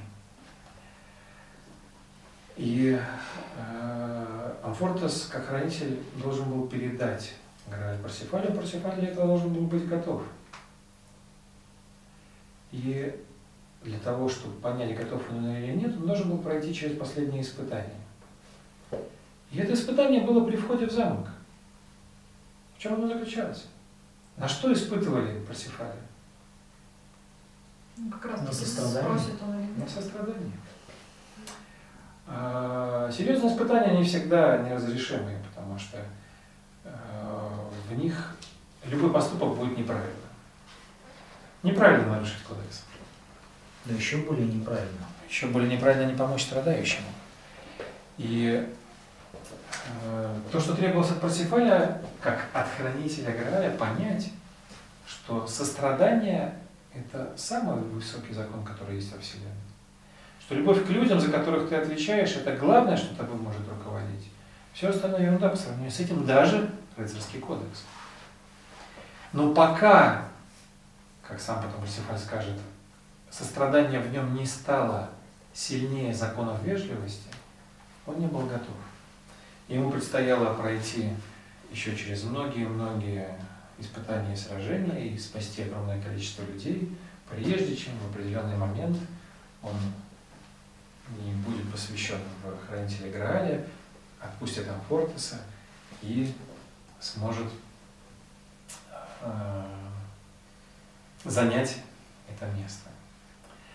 Но в этой легенде важно еще не только исторический какой-то контекст, а важно то, что все, кто искал Грааль и кто до него доходил, обращали внимание на то, что все то время, пока они искали Грааль, Грааль был вместе с ними. Грааль никуда не исчезал. Каждый, кто находил Грааль, констатировал, что все это время он носил Грааль в самом себе. И все, что было необходимо, стать достаточно чистым и прозрачным, чтобы его увидеть. что происходит братстве короля Артура. Рыцари все ушли на поиски Грааля. Там остался Артур и Мерлин. И его заклятый враг Мордрид, его двоюродный брат, его антипод, его эго, темная сторона, вместе со злой феей Морганой готовят заговор. Начинается битва. На одной стороне сражаются Артур и Мерлин, на другой стороне Мордрид и фея Моргана. Казалось бы, зло никогда не может победить добро. А, потому что в любой легенде же добро сильнее. И поэтому Мерлин дарует часть своей силы фее Моргане. И позволяет ей не убить, но заколдовать себя и Артура. И все братство рыцарей круглого стола в один момент впадает в летаргический сон. Исчезает из этого мира и попадает на загадочный остров Авалон, где спит беспробудным сном, в ожидании того момента, когда рыцари короля Артура вновь потребуются в этом мире для того, чтобы восстановить в нем добро и справедливость. Второе пришествие. Второе, третье, четвертое, пятое. Здесь нет религиозного э, контекста, здесь скорее пересечение с... Просто аналоги какие-то получается. Здесь скорее можно говорить о том, что у каждого народа в традиции есть представление о таинственном месте, где живут мудрые люди, которые знают, как устроен мир, знают законы бытия, не Шамбала афишируют. три, четыре, да? Шамбала номер два, три, четыре. У индусов это Шамбала, на Руси это Китишград, в Египте остров Бен-Бен, Авалон в средневековых легендах, да. Э, Практически у каждого народа есть что-то похожее. Очевидно, каждая легенда отражает какую-то свою грань реальности. Где-то действительно есть мудрые люди, которые э, не афишируют себя, но заботятся о мире и справедливости в нашем мире, простите за тавтологию, каждый раз посылая в этот мир вестников. А, Вестников, которые не могут афишировать свое имя, которые не могут называть себя, но которые, как доблестные рыцари, прибывают для того, чтобы сражаться за идеалы красоты, добра, добра, справедливости. И так же таинственно, как они сюда прибывают, так же таинственно они не исчезают. В той традиции, И мы возвращаемся к Людвигу, получается, да? в той традиции, о которой мы говорим, это легенда о Лаингрене. Э, Лаингрен, рыцарь-лебедь или рыцарь-вестник, это легенда из корпуса сказаний о рыцаре круглого стола. Лаингрен – это сын Парцефалии. А, Но встречаем мы его совершенно необычным образом. В одной богом забытой деревне, маленькое, маленькое государство, княжество, правильнее сказать. А Вот там принцесса обижена тем, что на ее земле, на ее честь притязает правитель соседнего, соседней земли. Он хочет захватить ее землю, он хочет взять ее замуж. У него это получается, потому что некому ее защитить. У нее нет мужа, старшего брата, ну, кто не может постоять за ней. И она все, что может, она из последних сил молится и просит небо послать ей спасение. Но небо-то не отвечает. Да, нет, ни- ничего. Э, Она поэтому прибегает к последнему средству, э, законному, э, согласно законам того времени, если кто-то хочет доказать свою правоту, он должен сразиться с обидчиком. И в честном бою, пускай уже тогда боги решат, кто из них прав. Кто кого убьет, тот и прав. А, Поэтому объявляется турнир, но поскольку Дания не пристала сражаться с мечом в руках, то по правилам, опять же по законам, за ее честь может вступиться любой желающий рыцарь. Желающий не находится. Не потому что рыцари плохие, а потому что обидчик очень сильный. Он один из лучших воинов, он один из самых сильных рыцарей, один из самых э, могущественных людей во всех смыслах, никто не хочет рисковать. Страшно, убьет. И вот уже звучит третий гонг, никто не выходит на ристалище. Но в этот момент вдруг все слышат, как начинают звенеть колокольчики. И по реке, которая протекает рядом с местом турнира, проплывает лодка, которую ведет по реке лебедь. Лебедь за веревочку ведет лодку. А в лодке спит прекрасный юноша. Когда лодка поравнялась с местом турнира, он просыпается, выходит из лодки, говорит, что он прибыл в эту землю для того, чтобы защитить честь дамы. Э, ему говорят, ты дурак, э, тебе придется сражаться, еще не знаешь с кем. И лебедь бесхозный останется.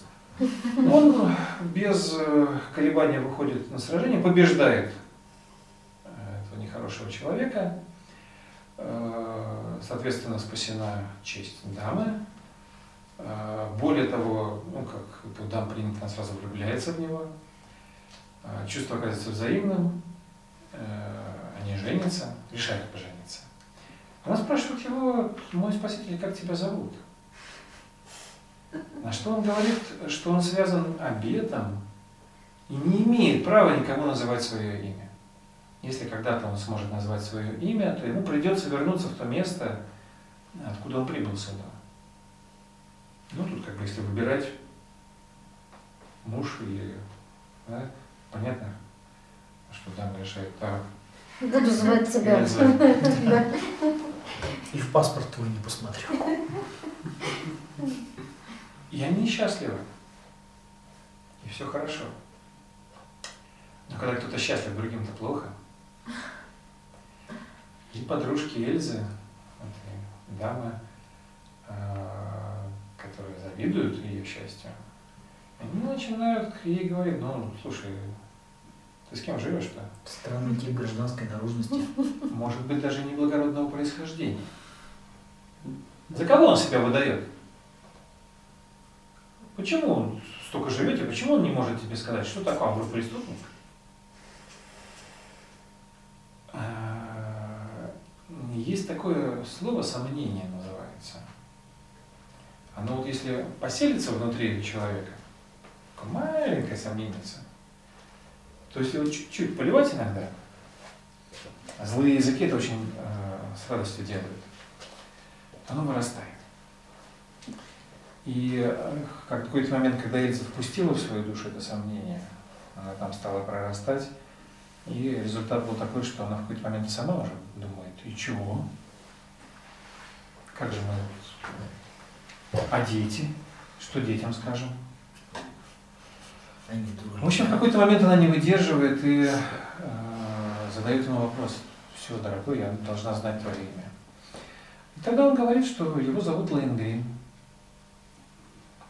что он э, послан в это место э, братством короля Артура, которое не исчезло, которое существует, следит за тем, что происходит в мире, посылает своих гонцов э, в те моменты, когда кому-то требуется помощь.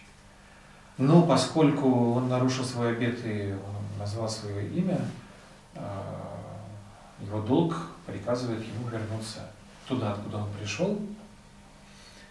На реке появляется лодочка, он садится в нее, и лебедь отвозит эту лодочку вверх по течению, Ларингрин пропадает. Вот такая легенда о Ларингрине. Давайте мы с вами еще немножко кусочков, связанных с этой легендой, посмотрим из фильма. Можно?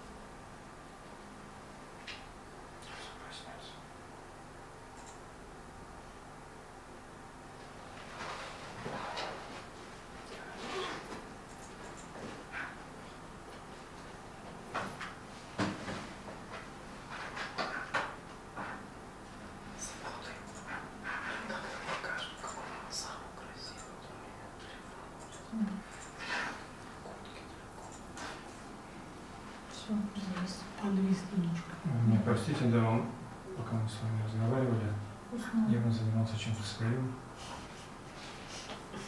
Ну, сейчас что-то. Как будто на сидели в темноте, я буду потихоньку подчинять. А у вас, если есть какие-то вопросы, вы мне задавайте, но, как что-нибудь могу отвечать. Только буду сидеть так, здесь в углу. Да, Ну, вы скучать. перезагрузите же, да, этот самый. Не знаю, хочу с ним нужно просто. Просто перезагрузите его. Чик-чик. Так, в жизни, пускай лучше, наверное, сомнения остаются, чем их рассеивать таким М? образом. Я говорю, в жизни, пускай сомнения, наверное, остаются, чем вот так вот Здесь вот очень тонкий, очень тонкий вопрос. Э, Сомнения, наверное, лучше просто не допускать в душу, потому что выры- вырывать их оттуда тяжелее, э, чем, ну, чем последить за тем, чтобы их не было. чем запустить и потом идти. Вот. Ну да. Вот. Ну, а вот если сомнения, они появились. Человек же может как-то отследить? Анализировать. Или он уже все, раб этого сомнения? Ну, Вы знаете, э, если бы было так легко ответить на этот вопрос, мы, наверное, все были бы уже там совершенными, посвященными. Не сомневающимся. Да. Потому что сомнения, Это же жизненный это опыт. жизнь, да.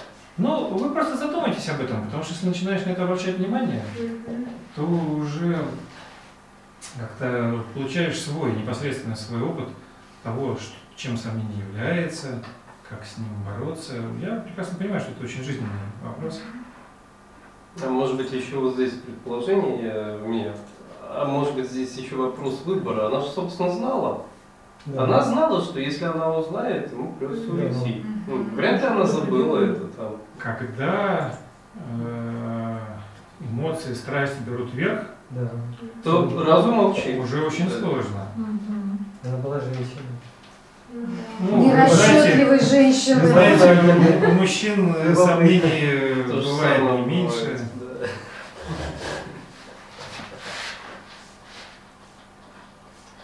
Ну, вот она И послушала надо слов. тайну и- составить тайны. Ну, Пошли сомнения. Егор, можешь выключить? Свет, свет можешь выключить? Так, конечно. Получается, да?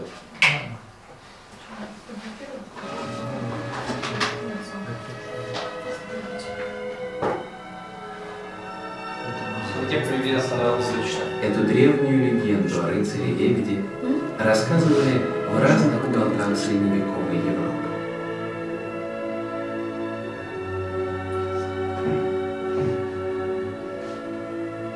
Благородный посланник святого рыцарского братства является спасти честь принцессы, в ответ на ее мольбу небесам послать ей защитника. Отстояв в поединке доброе имя дамы, рыцарь готов стать ее супругом. Но с одним условием. Никогда не должна она спрашивать об имени и происхождении своего спасителя. Обещание прозвучало, спокойствие и справедливость воцаряются в стране.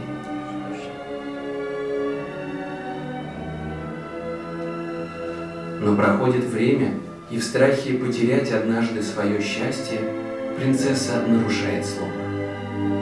Запретный вопрос слетает с ее уст. Печален рыцарь. Некий высший закон велит ему вернуться туда, откуда он пришел.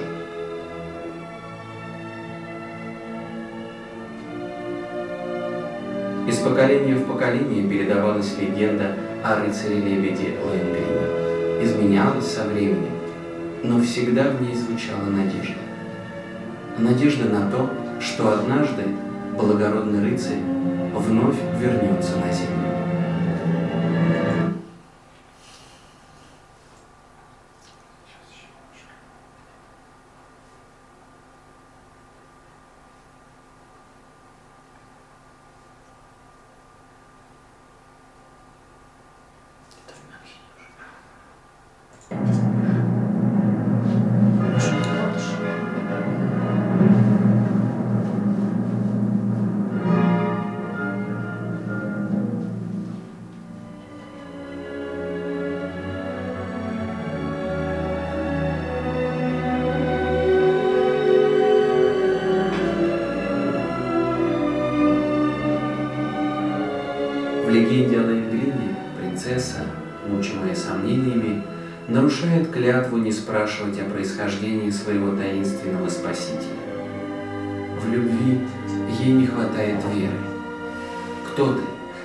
Свое имя!»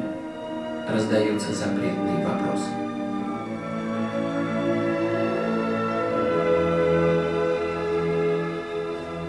Кульминация легенды и оперы Вагнера – это рассказ рыцаря-лебедя, раскрывающего загадку своего происхождения.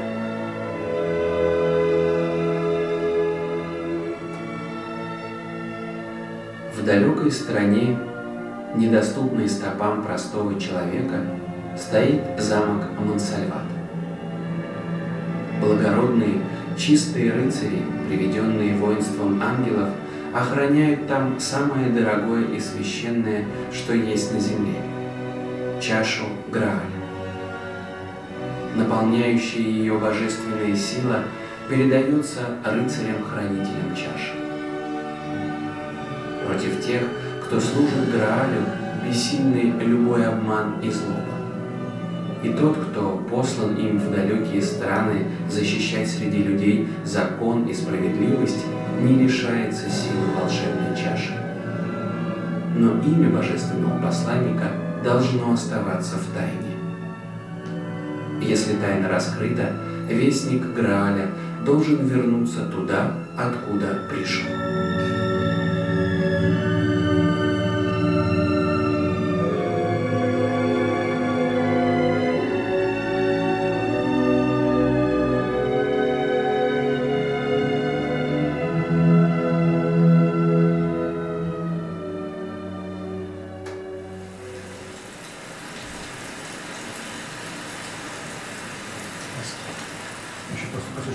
За королем приехали в замок Нойшванштайн. Шел проливной дождь.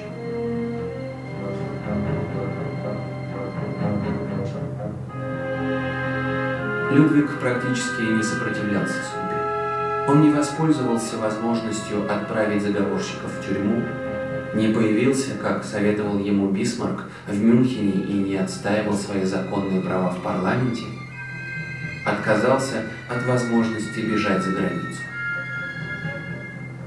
«Я останусь вечной загадкой», — говорил Людвиг, — «загадкой для себя и для других».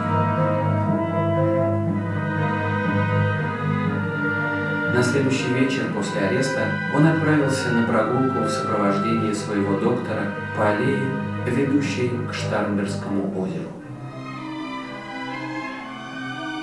Через несколько часов начались поиски пропавшего пленника и врача. Уже ночью их тела были обнаружены в нескольких метрах от берега. Несчастный случай, убийство, неудавшаяся попытка к бегству. Из множества версий развития событий в тот вечер трудно выбирать. Всем им не хватает убедительных доказательств. Штарнбергское озеро уже более века хранит загадку смерти Людвига.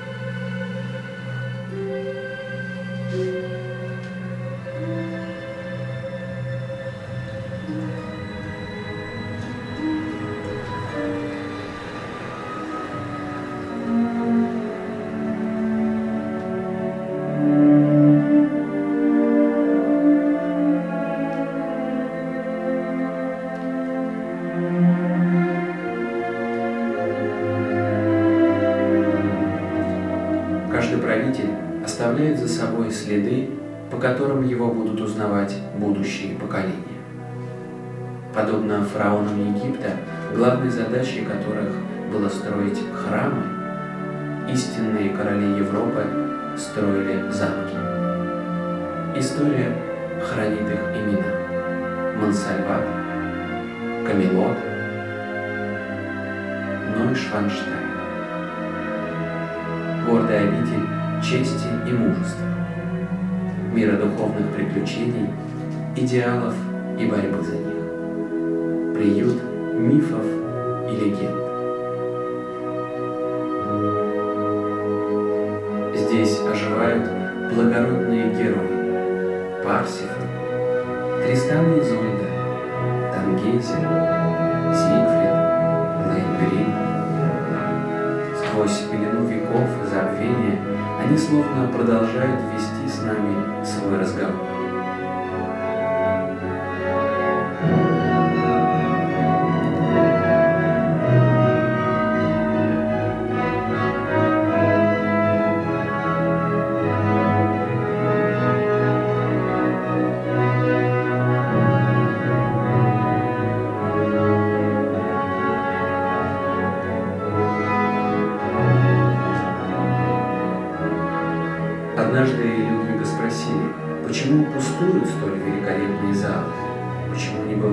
Здесь пышных празднеств и балов. Людвиг ответил просто, я строю свои замки для того, чтобы в них могли жить мечты и идеал красоты.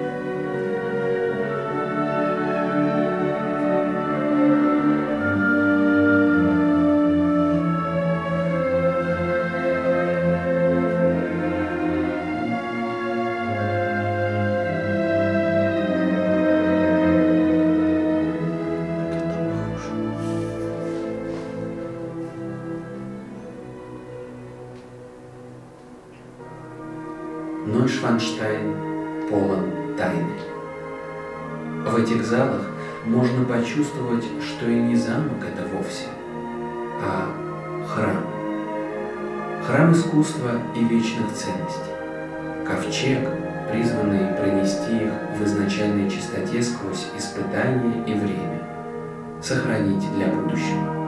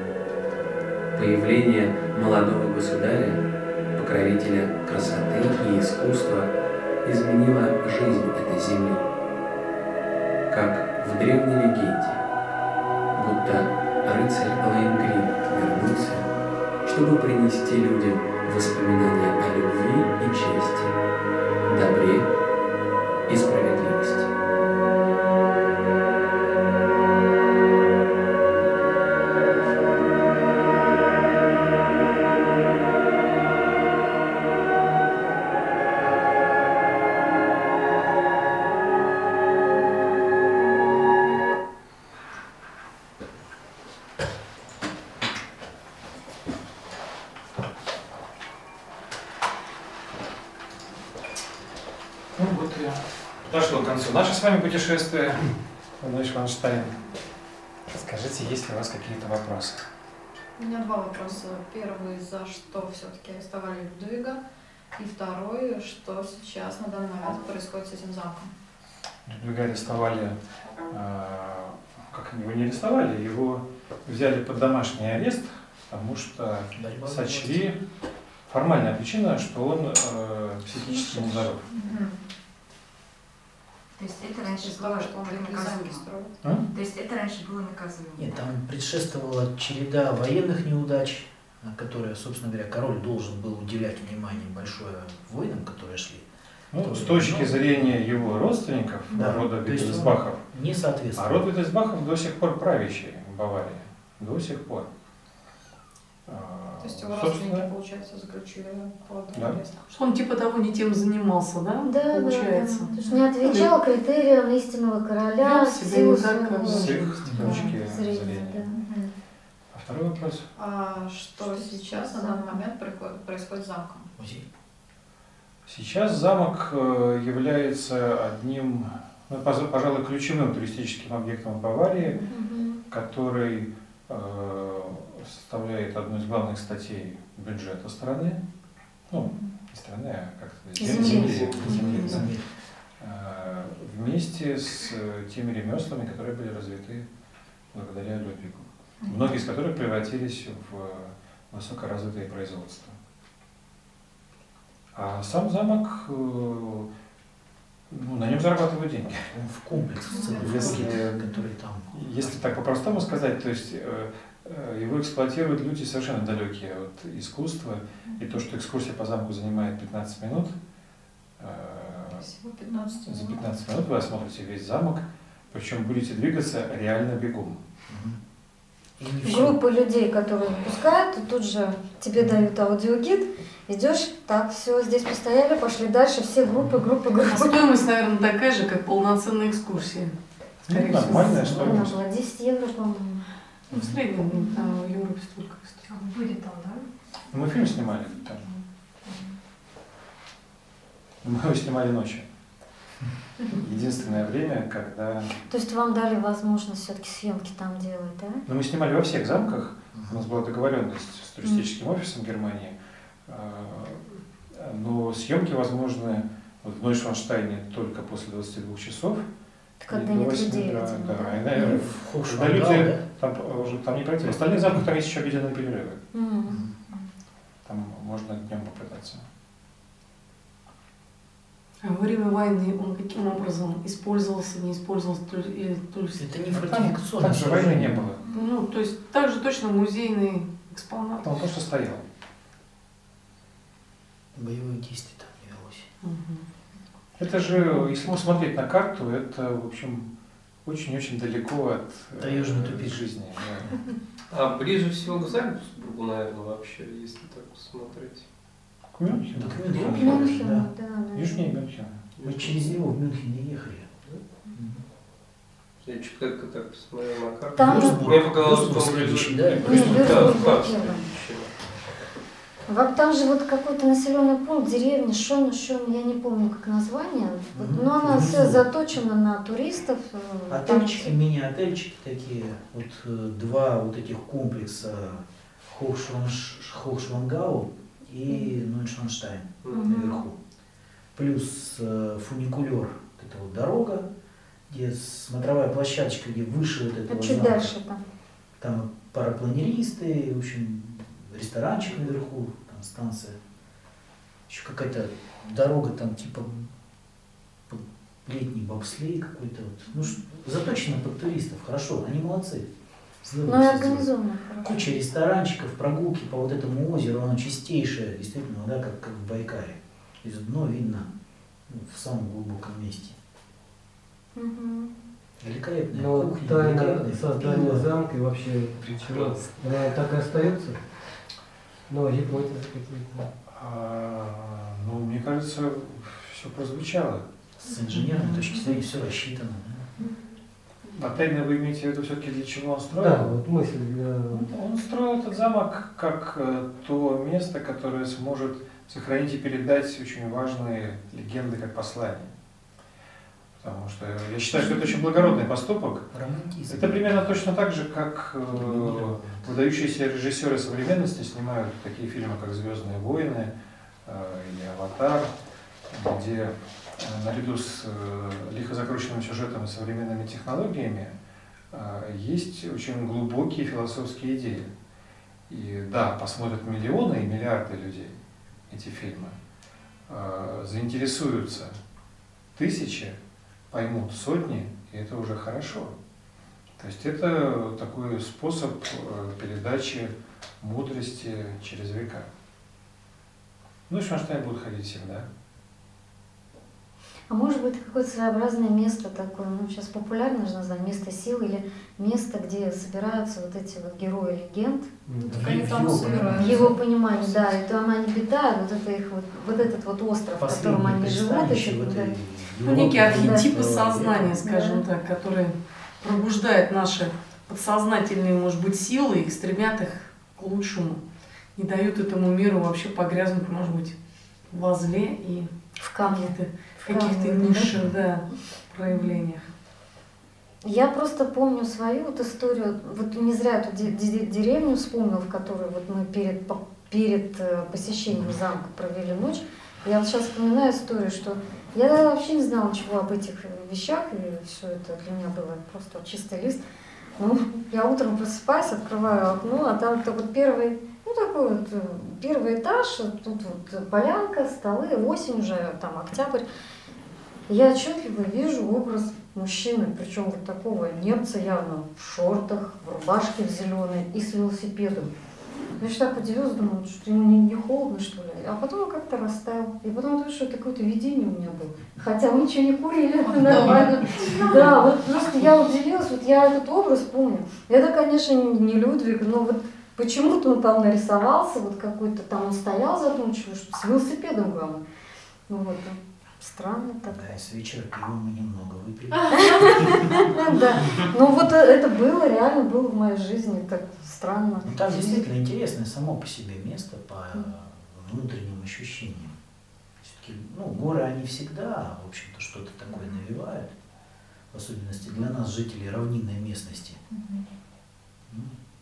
Не, ну и Вагнер, он же тоже был непризнанный гений. Он пить начал не от того, что он там пить хотел, а потому что он всю жизнь, э, в общем-то, отдал искусству, а его не понимали. И те оперы, которые он писал, а, он же их основывал на древнегерманском, древненормандском эпосе. А эти, эти же эпосы, это эпосы, ну, сродни Махабхарате, там, Бхагавад-гите, вот, и ему тоже хотелось это все передать. И несчастная семейная жизнь, которая вот у него была, она его преследовала всю жизнь, вот это вот его был, ну, можно сказать, подарок, когда вот он под старость обрел такого человека, как Людвиг, потому что это он просто был вознагражден, потому что, ну, считайте, что он нашел свой Грааль, вот в этом Людвиге, да, вот, э, человек, который воплотил, ну, ну, не может, не все его мечты, а который его услышал, и это как вот ниточка, как Грааль должен был быть передан, так он свое творчество передал Людвигу, и Людвиг, вдохновленный этими идеями,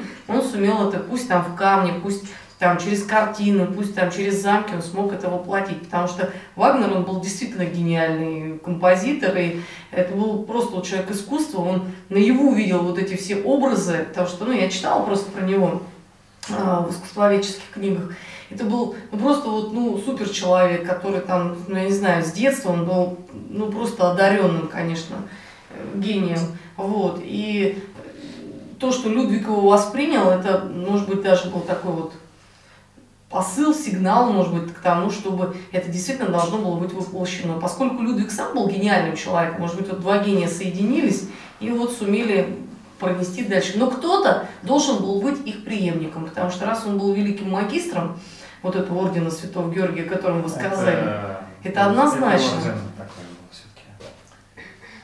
Вы думаете, мистический? Не. Ну, более такой дань моде. Ничего серьезного. Ну, неважно, все равно должен был быть кто-то, кто ну, воспринял. Может, это была Элизабет, возможно. Может быть, кто-то еще. Ну, Потому что загадочные люди такие, вот они встречаются, находят друг друга, исчезают из нашего поля зрения. Ну, все равно кто-то был, кто понес эту эстафету дальше. Не, возможно, это воплотилось в чем-то, э, в чем мы ну, потеряли логическую связь. Ну, то есть, как бы, ну, не знаем, там нет фактологических сведений. Но что-то, что понеслось дальше и вылилось, может быть, на нашем уровне. Ну, я условно говорю, там, Третьяковскую галерею, может быть, может быть, там, не знаю, там, в Эрмитаж там дальше, в Екатеринский дворец, потому что это же тоже шедевры, пусть и там Хотя это западного зодчества считайте, потому что это же итальянцы все равно были вдохновителями Ну, по годам не совпадает. создании. Екатерининский дворец все-таки пораньше. Ну как пораньше. Э, вот этот замок, когда он был 19 построен? Это Какой? 19 век. Нюрнбергштайн. 19 В пятом век. году 19 закончили. лет, да. Ну, я Это считаю, что эпоха Возрождения, она дворцом Это дала... новодел, можно сказать. Нет, я хочу сказать, эпоха Возрождения, она дала вот эти зерна, которые там не только, может быть, в Западной Европе, в России, еще где-то, там в Америке, например, ну там супер, конечно, тоже есть шедевры, тоже построены там в 18-19 веке. А сейчас вы сказали, есть тоже последователи вот этого ордена, да? Как Ну, это? Есть тайное общество, Тайное- связанное с королем Людвигом, но на самом деле тайное. А в чем тайна? Вот- Оно же тайное.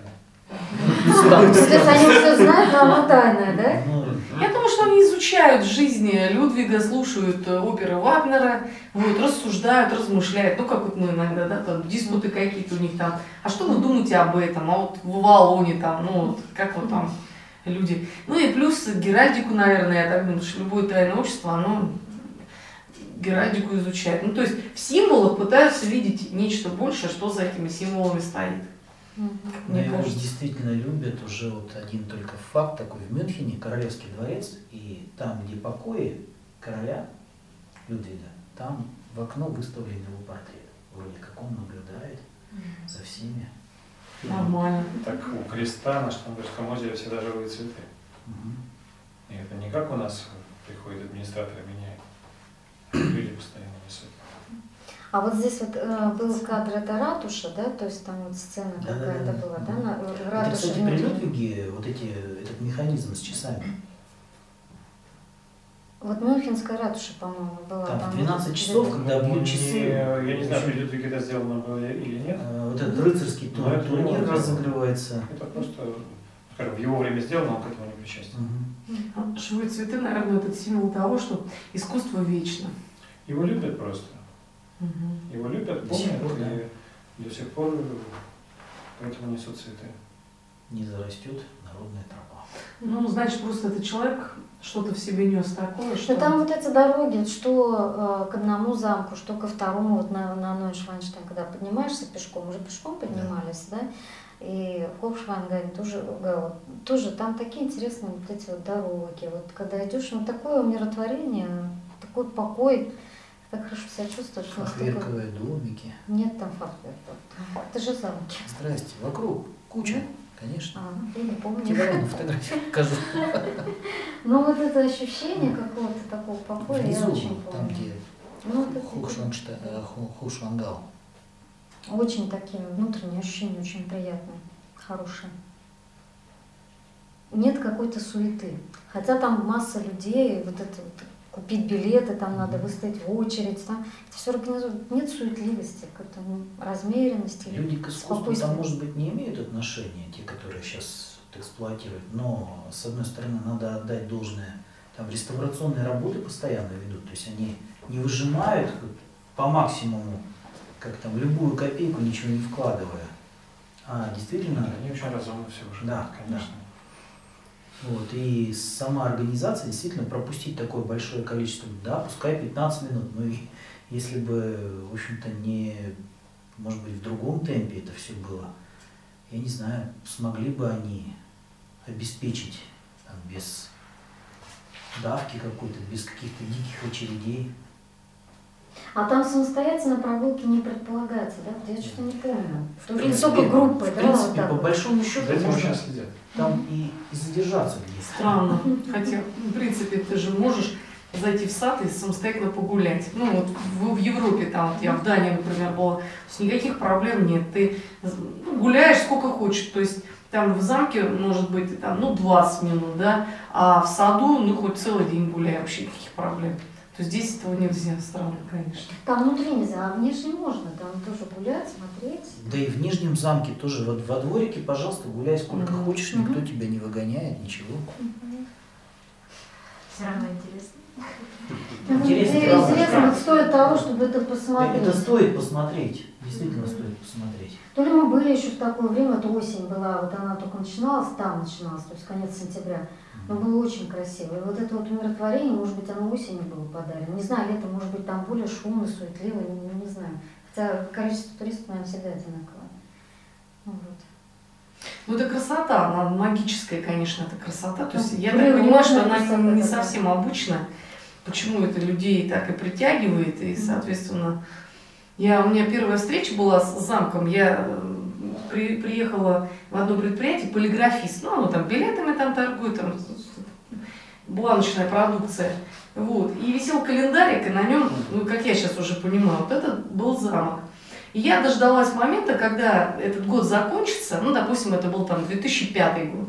Вот, и я приехала и говорю там, значит, а там просто вахтерша женщина. Я говорю, а можно вот мне вот календарь у вас здесь висел? Она говорит, какой календарь? Я говорю, ну вот у вас висел календарь. Она говорит, ой, да вы знаете, а уже год же закончился. Я говорю, я понимаю, я специально дождалась того, что год закончился, потому что его в продаже не было. И мне вот бы хотелось, она просто бабушка-вахтер. И она такая говорит, я вам не могу отдать этот календарь, хотя он на простой обычной бумаге, там, дешевый, то есть не какой-то там вот там супер-пупер. Вот эта картинка мне очень дорога. Я говорю, вы там были, вы имеете к этому отношение. Я еще даже, я не знала, о, о каком замке идет речь. Мне просто, ну, вот очень поразило воображение. Она говорит, я не могу вам сказать, но я не могу отдать эту картинку, потому что вот, вот, вот она вот, это моя картинка, вот, вот что хотите делать. Я говорю, да я с вами, Господи, ничего делать не хочу, я просто хочу, чтобы вы мне, ну, продайте мне ее. Она такая говорит, она не продается ни за какие деньги. Никогда не забуду, как каналистки. В общем, человек мне так и не отдал этот А самый. Просто она из этого секретного общества. Да. Да, Буланыч, правда, ну, это самое, продавец этой Буланыч, даже вахтер просто этой фирмы. Ну, Вот видите, как притягивает людей, хотя она обычная необразованная женщина, но вот она, соответственно, вот так вот охраняла картинку с этим замком. Действует как магнит. Эти подобные притягивают подобных.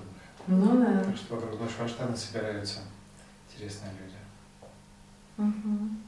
Ну там вообще происходят какие-то, а, может быть, такие события, ну типа приемов каких-то, либо что-то еще. То есть ничего такого, никаких событий абс- абсолютно нет. Частное владение. Ну понятно. Это частное владение, Конечно. Ну да, это потомки Собственность его. рода Виттельсбахов. да? Ух ты. Причем интересно, там с технической точки зрения, там проведен телефон, один из, из первых в Баварии, то есть это все здание тифу- Первый водопровод. М? Первый водопровод с горячей водой там пролетел. На кухне э, интересные совершенно висят кастрюли, тазы из, из начищенной меди. Ага, Такое вот прям так, ага. одинаковое, прямо, прям современное, надо сказать, выглядит как современные плиты, на которых все это там должно было готовиться. Здорово. Ну, я думаю, специально эта загадка нужна для того, чтобы туда были постоянно паломники, постоянно Да, туристы, постоянно изучалось, должны, конечно. Потому что как только будет загадка раскрыта, ну, уже никто туда ездить не будет, и никому это... Ну, это первое. Второе. Красота, она всегда притягивает. То есть она всегда будет э, э, тем магнитом, который будет стремить туда людей, мысли, а почему, а для чего, а как это, как получилось так, что вот такое чудо было создано и так далее. и тому подобное. Все время будут Мне какие-то кажется, очень важно, сравнения. что люди начинают задумываться о том, что в этом мире есть что-то большее, чем они раньше представляли, начинают искать, размышлять. Это всегда хорошо. Меч в камне и что-то, что спит внутри нас. Да, вот это говоришь, это путь, получается путь к самому себе. Да, это путешествие, это было Вы знаете, в замке полно таких вещей. Это в два часа ночи, когда мы э, закончили съемку и э, уползали уже из замка, или ноги волочили э, хранителя замка. У каждого замка есть хранитель, то есть это человек, который отвечает за замок. И надо сказать, еще его любит. То есть это, ну, на этой должности не выживет человек администратор. И в Нойшванштайне хранителя зовут Крепф. Я не знаю, жив ли он до сих пор, он тогда был очень стареньким, когда мы были. А, вот уходя, мы, э, ну, простые русские ребята, говорим, скажите, пожалуйста, господин Крепф, а есть ли в Нойшванштайне какие-нибудь тайны? Ну, хочется же там. Ну, так идет, такой, полно, говорит. Все так проснулись. Минуточку, с этого и надо было. Покажите нам побольше. А, а, он так, такой, вот, ну, ему понятно, что он много показывать не будет. Он говорит, ну вот сейчас мы проходим через, э, там, мы вышли из зала певцов, там такая м, перпендикулярная галерея, и там э, в ней э, полукруглые такие арки, и там тоже картины из разных легенд, в частности, из легенды о Зигфриде. Один из скандинавских героев. Не буду всю легенду рассказывать. А, Суть в том, что герою надо было победить плохого змея. Змея звали Фафна. А, Чтобы победить змея, нужен был меч. А меч был сломан. То есть вот, э, Зигфриду достался меч, старинный, волшебный меч, но в неисправном состоянии, поломан. Здоровый такой. Он, не будучи специалистом, с этим мечом куда только не ходил. К одним ребятам, к другим, к третьим. там, типа, Почините, скуйте. Мгм. И, э, к кому бы он ни приходил, ему все пробовали помочь, и не получалось. Как меч назывался? Меч никак не назывался, Мгм. а з- злодей назывался Фафна, дракон. И вот э, пришел он к гномам в подземное царство, там что-то заплатил им хорошо. Гном трудился, мими там гнома звали, трудился, ничего не получилось. И потом, ну, гномы еще такие хитрые, это слинял. И вот, значит, молот лежит, э, меч лежит, работника нет, а время идет. Ну и Зигфрид не растерялся, схватил молот и, что ждать-то гнома, стал сам ковать. И у него получилось. И он сковал. Пошел, победил дракона, все хорошо. А, Пора очень простая. За тебя твою работу никто не сделает. Да? Твою судьбу никто, кроме тебя, не скует. Как это художник изобразил на картине? Она была, сейчас уже не включу все это в этом фильме. мы Ну, на коне, да, всадник. Нет, нет. Там там- гном кует, Мгм. Зигфрид стоит, смотрит на это дело. Э, как бы вот я картина, а вы зрители. Здесь наковальня, значит, м- вот этот мими с молотом, Зигфрид, значит, руки в боки смотрит, а перед наковальней, прямо лицом к вам, лежит молот, огромный, здоровый, такой молот, непомерно здоровый, с ручкой, направленной вперед. Непонятно, зачем его туда положили, потому что он никому не нужен. Мими работает, Зигфрид стоит, а, и Скреп нам говорит, «А ну посмотрите на картину. Ну, мы посмотрели. Да вы теперь походите туда-сюда вдоль картины. Мы походили. Я до сих пор помню это ощущение, как такие огромные мурашки по спине начинают бегать. Ручка молота, картина остается на месте, а ручка молота за тобой следит. Ужас. Ты ходишь, а ручка молота за тобой следит. Ужас. Технически это несложно, как я потом узнал, это художественный прием, Мгм. можно так нарисовать, но действует. Так а что хотел сказать художник? Ты что смотришь? Ты возьми молот и работай. Нечего ходить тут. Ты записался добровольцем? Да. Ну, как у родину мать зовет, да, вот эти вот глаза. Все правильно, это художественный эффект. Вот, ну, вот дальше, может, либо нам хватило, мы уже больше не пытали, хотя там много других было историй. А, Вот так- таких вещей в штате много. Да уж. Ну, Надо еще раз съездить. С новыми знаниями. И опять осенью. Опять осенью, да? Ну, осенью там, наверное, вообще красиво. Там Октоберфест просто. А, Октоберфест, да. Стоит. Чтобы приятно и полезно было. Да. Открытие замка – это познание себя, наверное. Ну, Так да. в старину и было принято, что настоящие храмы и замки строились таким образом, чтобы человек, проникая внутрь, одновременно как бы проходил путь встречи с самим собой. Ну, как в храме. Как египетские храмы все так построены, греческие храмы по такому же принципу, наши русские храмы также устроены. И замки, вот такого рода замки, э, строились таким же образом. Человек встречается с самим собой. Он как бы приходит в гости на Да самом нет, там не деле. может быть суеты. Там не может быть суеты. Ни зимой, ни летом, ни осенью. Потому что люди приходят самого себя. Ну, люди туда приходят, прямо скажем, разные, Разные, и за разным. Да. Они, они, вот за чего стоят. Создавался. да, создавалась-то для познания, наверное, себя. Кто, наверное, с чем Слава приходит? Богу, что такие места Да. есть. да. Да. Это как в храм, когда приходишь, ты вот выносишь оттуда то, с чем ты туда пришел, для чего, вернее, ты туда пришел, то ты и получаешь. Так точно и здесь. И замок, наверное, также, да. Мгм. Ну, ты же проходишь сквозь эти картины, либо ты суетой там, там посмотрел, пошел. Ну. Галочку поставил, да, я тут был. Ну да, некоторые с этой точки зрения коллекционируют. Да. Магнитик купил, все. Миссию выполнил. Да, да. Ну вот. Э, До новых тогда встреч. Замечательный рассказ. Скажите, а у вас есть, Спасибо Спасибо огромное. большое. а у вас еще лекции есть вот, э, такого же характера? Ну, они у нас постоянно происходят. По средам, по субботам. Там есть программка мероприятий, Желтенькая. где мы выходим. А Возьмите или нас? это не интеллектуальный сред случайно? Нет. Это интеллектуальная среда, это в арт-галерее трапеция. Я там работаю. Ну, Ну, ты- просто они проходят еще, э, по-моему, Они в разных В икре. в Икре, в Горьковке. в Горьковке, да, еще где-то, по-моему. А что такое интеллектуальная среда? Это тоже философское размышление на разные темы.